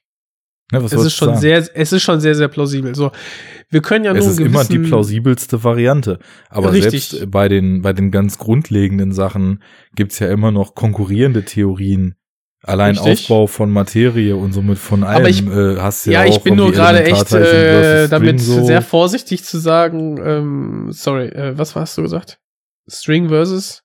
Ja, es ist nicht die, der Aufbau von Materie. Es gibt doch einmal irgendwie mehrdimensionale Stringtheorie und Raumzeittheorie, oder? Ob das die beiden konkurrierenden sind, weiß ich nicht, aber die gibt's ja. Oder Ähm, multidimensionale Stringtheorie und Elementarteilchen-Theorie, so. Ja. Also, da ist man sich ja auch noch nicht mal einig, wobei Stringtheoretiker immer so ein bisschen wie die Obergeeks wirken. Die Sache ist, ich bin da halt gerade echt vorsichtig zu sagen, ja, ähm, stimmt immer alles und ne, kann man sich, kann man auch nicht sagen, weil durch diese ganzen Alternative Facts und so kann man nicht mehr normal über wissenschaftliche Fakten reden, äh, ohne dann gleich gesagt zu bekommen, ha, siehst habe ich doch gesagt, es stimmt ja alles nicht oder kann man sich nicht sicher sein. Naja, Also, du musst halt lernen, wie man wissenschaftlich arbeitet und musst, äh, ex also Aber wenn du- heutzutage wenn du schwerer jemandem als je erzählst- zuvor zu, zu Ja. filtern, welche Quellen du irgendwie bemühst, ne? Aber wenn du einem Klimaleugner, um jetzt wieder zurück aufs Klima zu kommen, erzählst, ja, das sind Modellrechnungen, Modelle. So, dann hört er Modell, ja, ist nicht gleich ähm, Wirklichkeit, also alles totaler Quatsch. Ja, dann musst du bei Adam und Eva anfangen.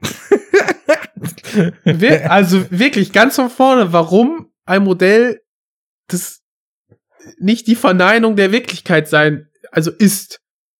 Es ist nur eine Runterbrechung, um das verständlich zu machen. Egal. Ich weiß nicht, ich, äh, ich finde diese Diskussionskultur im Moment gerade einfach Wahnsinn. Ja, weil Diskussion eigentlich auf Rationalität basieren sollte und die ist halt völlig Und- abhanden gekommen. Die, ja, einfach nur noch Emotionen, ey. Ich- Egal. Wo war ich? Ach ja, wir können nur einen gewissen, ein, ein, eine gewisse Zeit ins Universum gucken. Eine gewisse Distanz, aber auch eben Zeit. Und wenn man sich runterrechnet, wie wenig wir eigentlich von dem Universum begreifen, ist es rein, also rein von der Wahrscheinlichkeit her, sehr wahrscheinlich, dass es irgendwo noch Le Leben gibt, aber sehr, sehr, sehr unwahrscheinlich, dass wir davon was mitkriegen. Und als ich das irgendwie so, ähm, ja, gelernt habe, dachte ich, okay, wir sollten tunlichst äh, dafür sorgen, dass wir unseren Planeten ähm, nicht zerstören, weil wir haben keine andere Chance. Es ist nicht leicht, auf einen anderen Planeten überzusatteln, als den zu äh, retten, den wir noch haben. Ne? So, das, das ist halt wahrscheinlicher. Da muss halt auch äh, die Science Fiction dann doch leider ausnahmsweise mal aus dem Kopf leider, leider, ja. Ähm, naja, aber also wie man sieht, und das ist irgendwie neben geilen Bildern, geilem Schauspiel und äh, einer Vielzahl an Triggern für Themen ist das halt einfach, glaube ich, so das totale Outcome für mich von First Reformed. Genau das, was wir hier die ganze Zeit tun, sind auch so Gedanken, die so im inneren Monolog bei mir nach dem Film abgelaufen sind. Und auch nicht Okay. nur zehn Minuten, sondern der hat echt was losgetreten und hat vor allem also den, Okay, den Kunstgriff gemacht, dass er Dinge, die sowieso schon losgetreten waren, noch mal viel intensiver losgetreten hat. Und äh, was du vorhin noch gesagt hattest, schöne Bilder, geile Atmosphäre. Irgendwie in diesem beengten 4 zu 3 Format, was der ja hat, ähm, Ja. habe ich irgendwie auch, also ich fand das sehr besonders, weil das irgendwie der Sache so angemessen war. Ich weiß auch nicht, was sich daran so richtig angefühlt hat, aber der, der Priester, dessen Leben sich schon auf so ein, auf so ein schmales Dasein verengt hat, so Kirche, Na, auf, so trinken, ein, auf so ein Ende. Reden schwingen, genau, und äh, der, auch der Mensch, der, der, der so eine Angst hatte, ein Kind in die Welt zu setzen, das, das sind so Menschen, die in so engen seelischen Räumen existiert haben. Und dieses, dieses Beklemmte, das wurde über das Format auch total toll transportiert, auch in diesen grauen, tristen Bildern, von denen der Film lebt. Und äh, Hawks unglaublicher Performance. Ich fand das wirklich, also das, ich habe den gesehen, dachte, ist, glaube ich, ich finde ihn, ihn immer gut, immer stark, finde ihn auch äh, immer, wenn man denkt, man kennt alle Facetten von ihm, dann doch wieder wandlungsfähig und hier, also diese innere Zerbrochenheit und der Konflikt, der so in ihm schwelte, das war für mich eine der Performances überhaupt. Hatte ich leider zu unserem Jahresrückblick letztes Jahr noch nicht gesehen, aber wäre das, äh, wobei ich weiß gar nicht, wann der offiziell in Deutschland rauskam. Ich glaube letzten Dezember, also kein Material für den diesjährigen Jahresrückblick. nee. Aber, ähm, also ich war da, ich war da echt völlig hin und weg und aber beklemmt und deprimiert und hatte wirklich das Gefühl, das ist ja geschrieben und gedreht von Paul Schrader oder nur gedreht. Äh, er ist Regisseur auf jeden Fall. Ähm, Nee, stimmt, gar nicht geschrieben. Naja, auf jeden Fall, dass, dass Schrader da. Ich habe viele Lücken bei ihm, aber, aber. wobei, als Writer, Writer ist er auch gelistet, Ja? doch. Okay. Beides, ja, ja. Ja. Ähm, ich fand die Performance von ihm auch sehr gut, habe ich ja schon gesagt. Ähm, ich fand aber ganze Atmosphäre etwas. Ich fand's eckig auf eine gute Art und Weise. Es ist nicht so, es ist nicht so glatt poliert irgendwie, ne? Also der ähm, ist noch sehr wortkarg, macht sehr viel über das Minenspiel, wirklich, das transportiert der super, aber Nicht nur das, auch Körperhaltung. ja, aber es ist auch so ein bisschen alleine, wie er so die, die Augen hat, das, die Augen, das hat so was Manisches irgendwie, ne, so irgendwie, weiß ich nicht, ich fand das, ähm, ja, irgendwie unangenehm. Ja, er versucht die Fassade noch aufrecht zu erhalten und das Spiel mitzuspielen, was ja diese Riesenchurch, die seine kleine First Reformed Church da auch Mhm. schon lange geschluckt hat und die, was ja auch nochmal eine Komponente des Films ist, die vorgibt, den Menschen irgendwie Halt und, und äh, Sicherheit zu geben und für die Menschen da zu sein. Und im Endeffekt nichts von dem ist, da kommen wir genau zu der Religions- und Kirchenkritik, die wir vorhin schon kurz angerissen haben, sondern nur eine Geldmaschine, in der es im Endeffekt darum geht, dass der Obermac sich bereichert daran und den Leuten die Kohle aus der Tasche zieht, was doppelt perfide ist, weil es halt die Leute sind, die irgendwie im Glauben daran äh, dort irgendwie Perspektive, Hoffnung und äh, was weiß ich, Läuterung, keine Ahnung. Ich weiß nicht, was gläubige Menschen so denken, ne? Aber auf jeden Fall denken sie ja, sie tun was Gutes, wenn sie da irgendwie bei der Kollekte irgendwie ordentlich was reinschmeißen und so. Und im Endeffekt Die finanzieren denken- sie dem Obertypen da irgendwie die neue Karre und die Villa so. Das ist auch zum Brechen und Und, und nachher mit dem abgekaterten Spiel von diesem äh, Industriemogul auch, der sich da so einen Ablass erkauft und so. Ja. Ne? Also das ist schon, schon ein schöner Kommentar, fand ich auch. Ja. Aber, aber die Inszenierung ist schon, die hat teilweise fantastische, fantastische Seiten äh, in, in den Bildern, wenn es dann darum geht, wie wie plötzlich der Raum sich ändert und man Oh hat ja. so so eine Galaxie. Das war visuell so fantastisch, weil die Kamera plötzlich so entfesselt ist. Das hat eine richtig gute Wirkung gehabt. Ähm,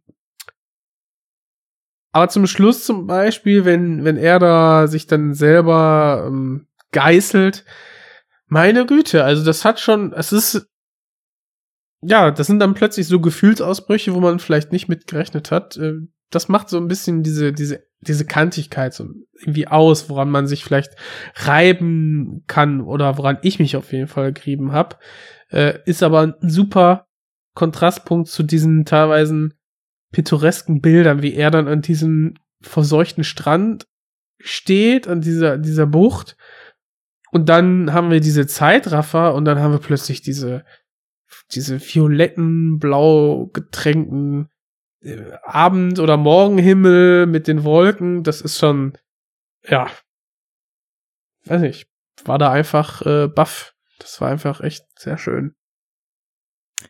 Nice. ja, ein Ja. deprimierender Film, den ich aber auch wirklich fantastisch fand und komplett empfehlen würde. Gehst du da Ja, mit oder? Auf jeden Fall. Also, und genau das, also guter, gute Zusammenfassung. Deprimierender Film, sehr schön gemacht. Hm. interessantes äh, Spannungsfeld so und das das fand ich so gut habe ich dem direkt vier Sterne gegeben Nice. Ich fand das so gut, ich habe dem direkt viereinhalb gegeben. Ja bei mir hat er noch ein Herz gekriegt okay. Ich weiß nicht, ob ich dir das Herz gegeben habe. Ähm, ne also für mich war das du sagst ja der hat sehr sehr viel an an Gedanken bei dir angeregt für mich war das so ein eine schöne schöne Zusammenfassung schöne Bestandsaufnahme der der der der Menschheit so ein bisschen ja, das ist er auch.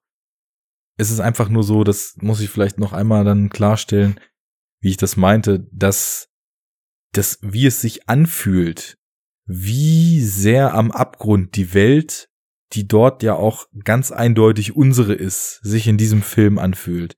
Das war das, was mich so zum Nachdenken gebracht hat. Also die Fakten, die da auf dem Tisch liegen, alles, alles bekannt, äh, alles gut verdichtet, ähm, die Drastik der Situation so ganz rational gesehen, äh, total gut faktisch dargestellt.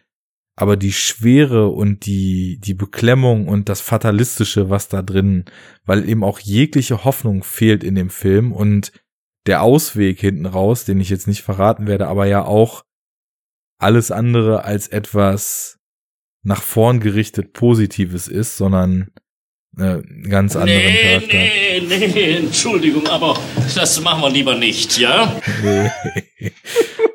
Das war's. Also die, At- die Ja, Stimmung ja. darin hat mich dazu gebracht, diese ganzen Sachen, über die ich eh viel nachdenke, nochmal intensiver zu hinterfragen. Jo. Sehr schön. Mhm. Ja. So ist das. Ja, so ist das. So ist das. Sollen wir sagen, zwei Stunden runde Sache gut ist? Ja, ja, ja. Ja, ich, ich hätte noch ein paar Sachen, aber ja, weiß nicht. Jetzt haben wir jeder zwei Filme, oder? Rausge und Ja. Und eine schöne Synchro-Omu-Untertitel-Whatever-Diskussion. Ja, Mensch. Wenn das nicht äh, ein nices Paket ist, ne, dann, dann weiß ich auch nicht. Ich sag dir das. Ja. Gut, Tja, also, ich würde sagen. gut improvisiert. Was wollen Sie jetzt von mir? Was wollen Sie jetzt? Ja. So ein kurzes Was- Spiel. Kann ich nicht was- verstehen. Was sollen wir mehr machen? Bitte. Das war ja wohl Boah, geil! in dem Sinne, ja. Feierabend. Feierabend. Feierabend. Nee, also echt, ich, es war mir wieder ein Fest. Wir dürfen nicht so lange warten aufs nächste Mal. Ne. Und äh, wir nehmen jetzt die anderen beiden noch mit in Geiselhaft, ne? Also das, das, äh, there are things to come. There are things to come. Also das hab, da habe ich mich auch schon so stark drauf vorbereitet, dass ich die Sendung nicht verpuffen lasse. Nee. Das. Nee, nee, nee. nee. nee, lass mal. Ja. Bin da nicht so für. Die machen wir nächste Woche, allerspätestens übernächste. Ich äh, mit ja, dem. ich bin Urlaub, Junge, das wird nix. du bist im Urlaub nächste Woche. Mhm. Das stinkt doch. Nö, das ist ziemlich gut eigentlich. Ja, für dich, aber nicht für unsere Hörer. Ähm, Ja, wir gucken dann mal, ne? Wie wir das dann, wie wir es dann regeln. Aber das machen wir off-air, genauso wie die äh, Diskussion über Comedy-Filme, wo ich denke, boah, wir müssen unbedingt mal ein Comedy-Special machen. Ich will unbedingt äh, Kriegsfilme machen. Das brennt mir echt unter den Nägeln. Aber Comedy, Mann, da haben wir ja Diskussionspotenzial, ungeahnte, ungeahnte Chats, die da äh, abzuarbeiten sind. ja, äh, Ja. da müssen wir dann aber auch den Ranter dabei haben, damit auf jeden Ja, Fall auch ja, gut ausgeteilt wird. Fall. Also, äh, wieder mehr Pläne als umgesetzte Dinge. Mach du dir erstmal einen schönen Urlaub. Äh, an die Hörer, ihr seid Niceness pur, denn ihr hört uns ja nicht Ah. nur, ihr unterstützt uns auch. Ist mal wieder Zeit, wo man den ganzen Patronen und den ganzen Paypal-Spendern und allen, die auf Share, Retweet und whatever drücken, ein fettes Merci ausspricht. Ja, vielen Dank. Ihr seid super. Und ähm, ja, Erstmal Applaus für euch.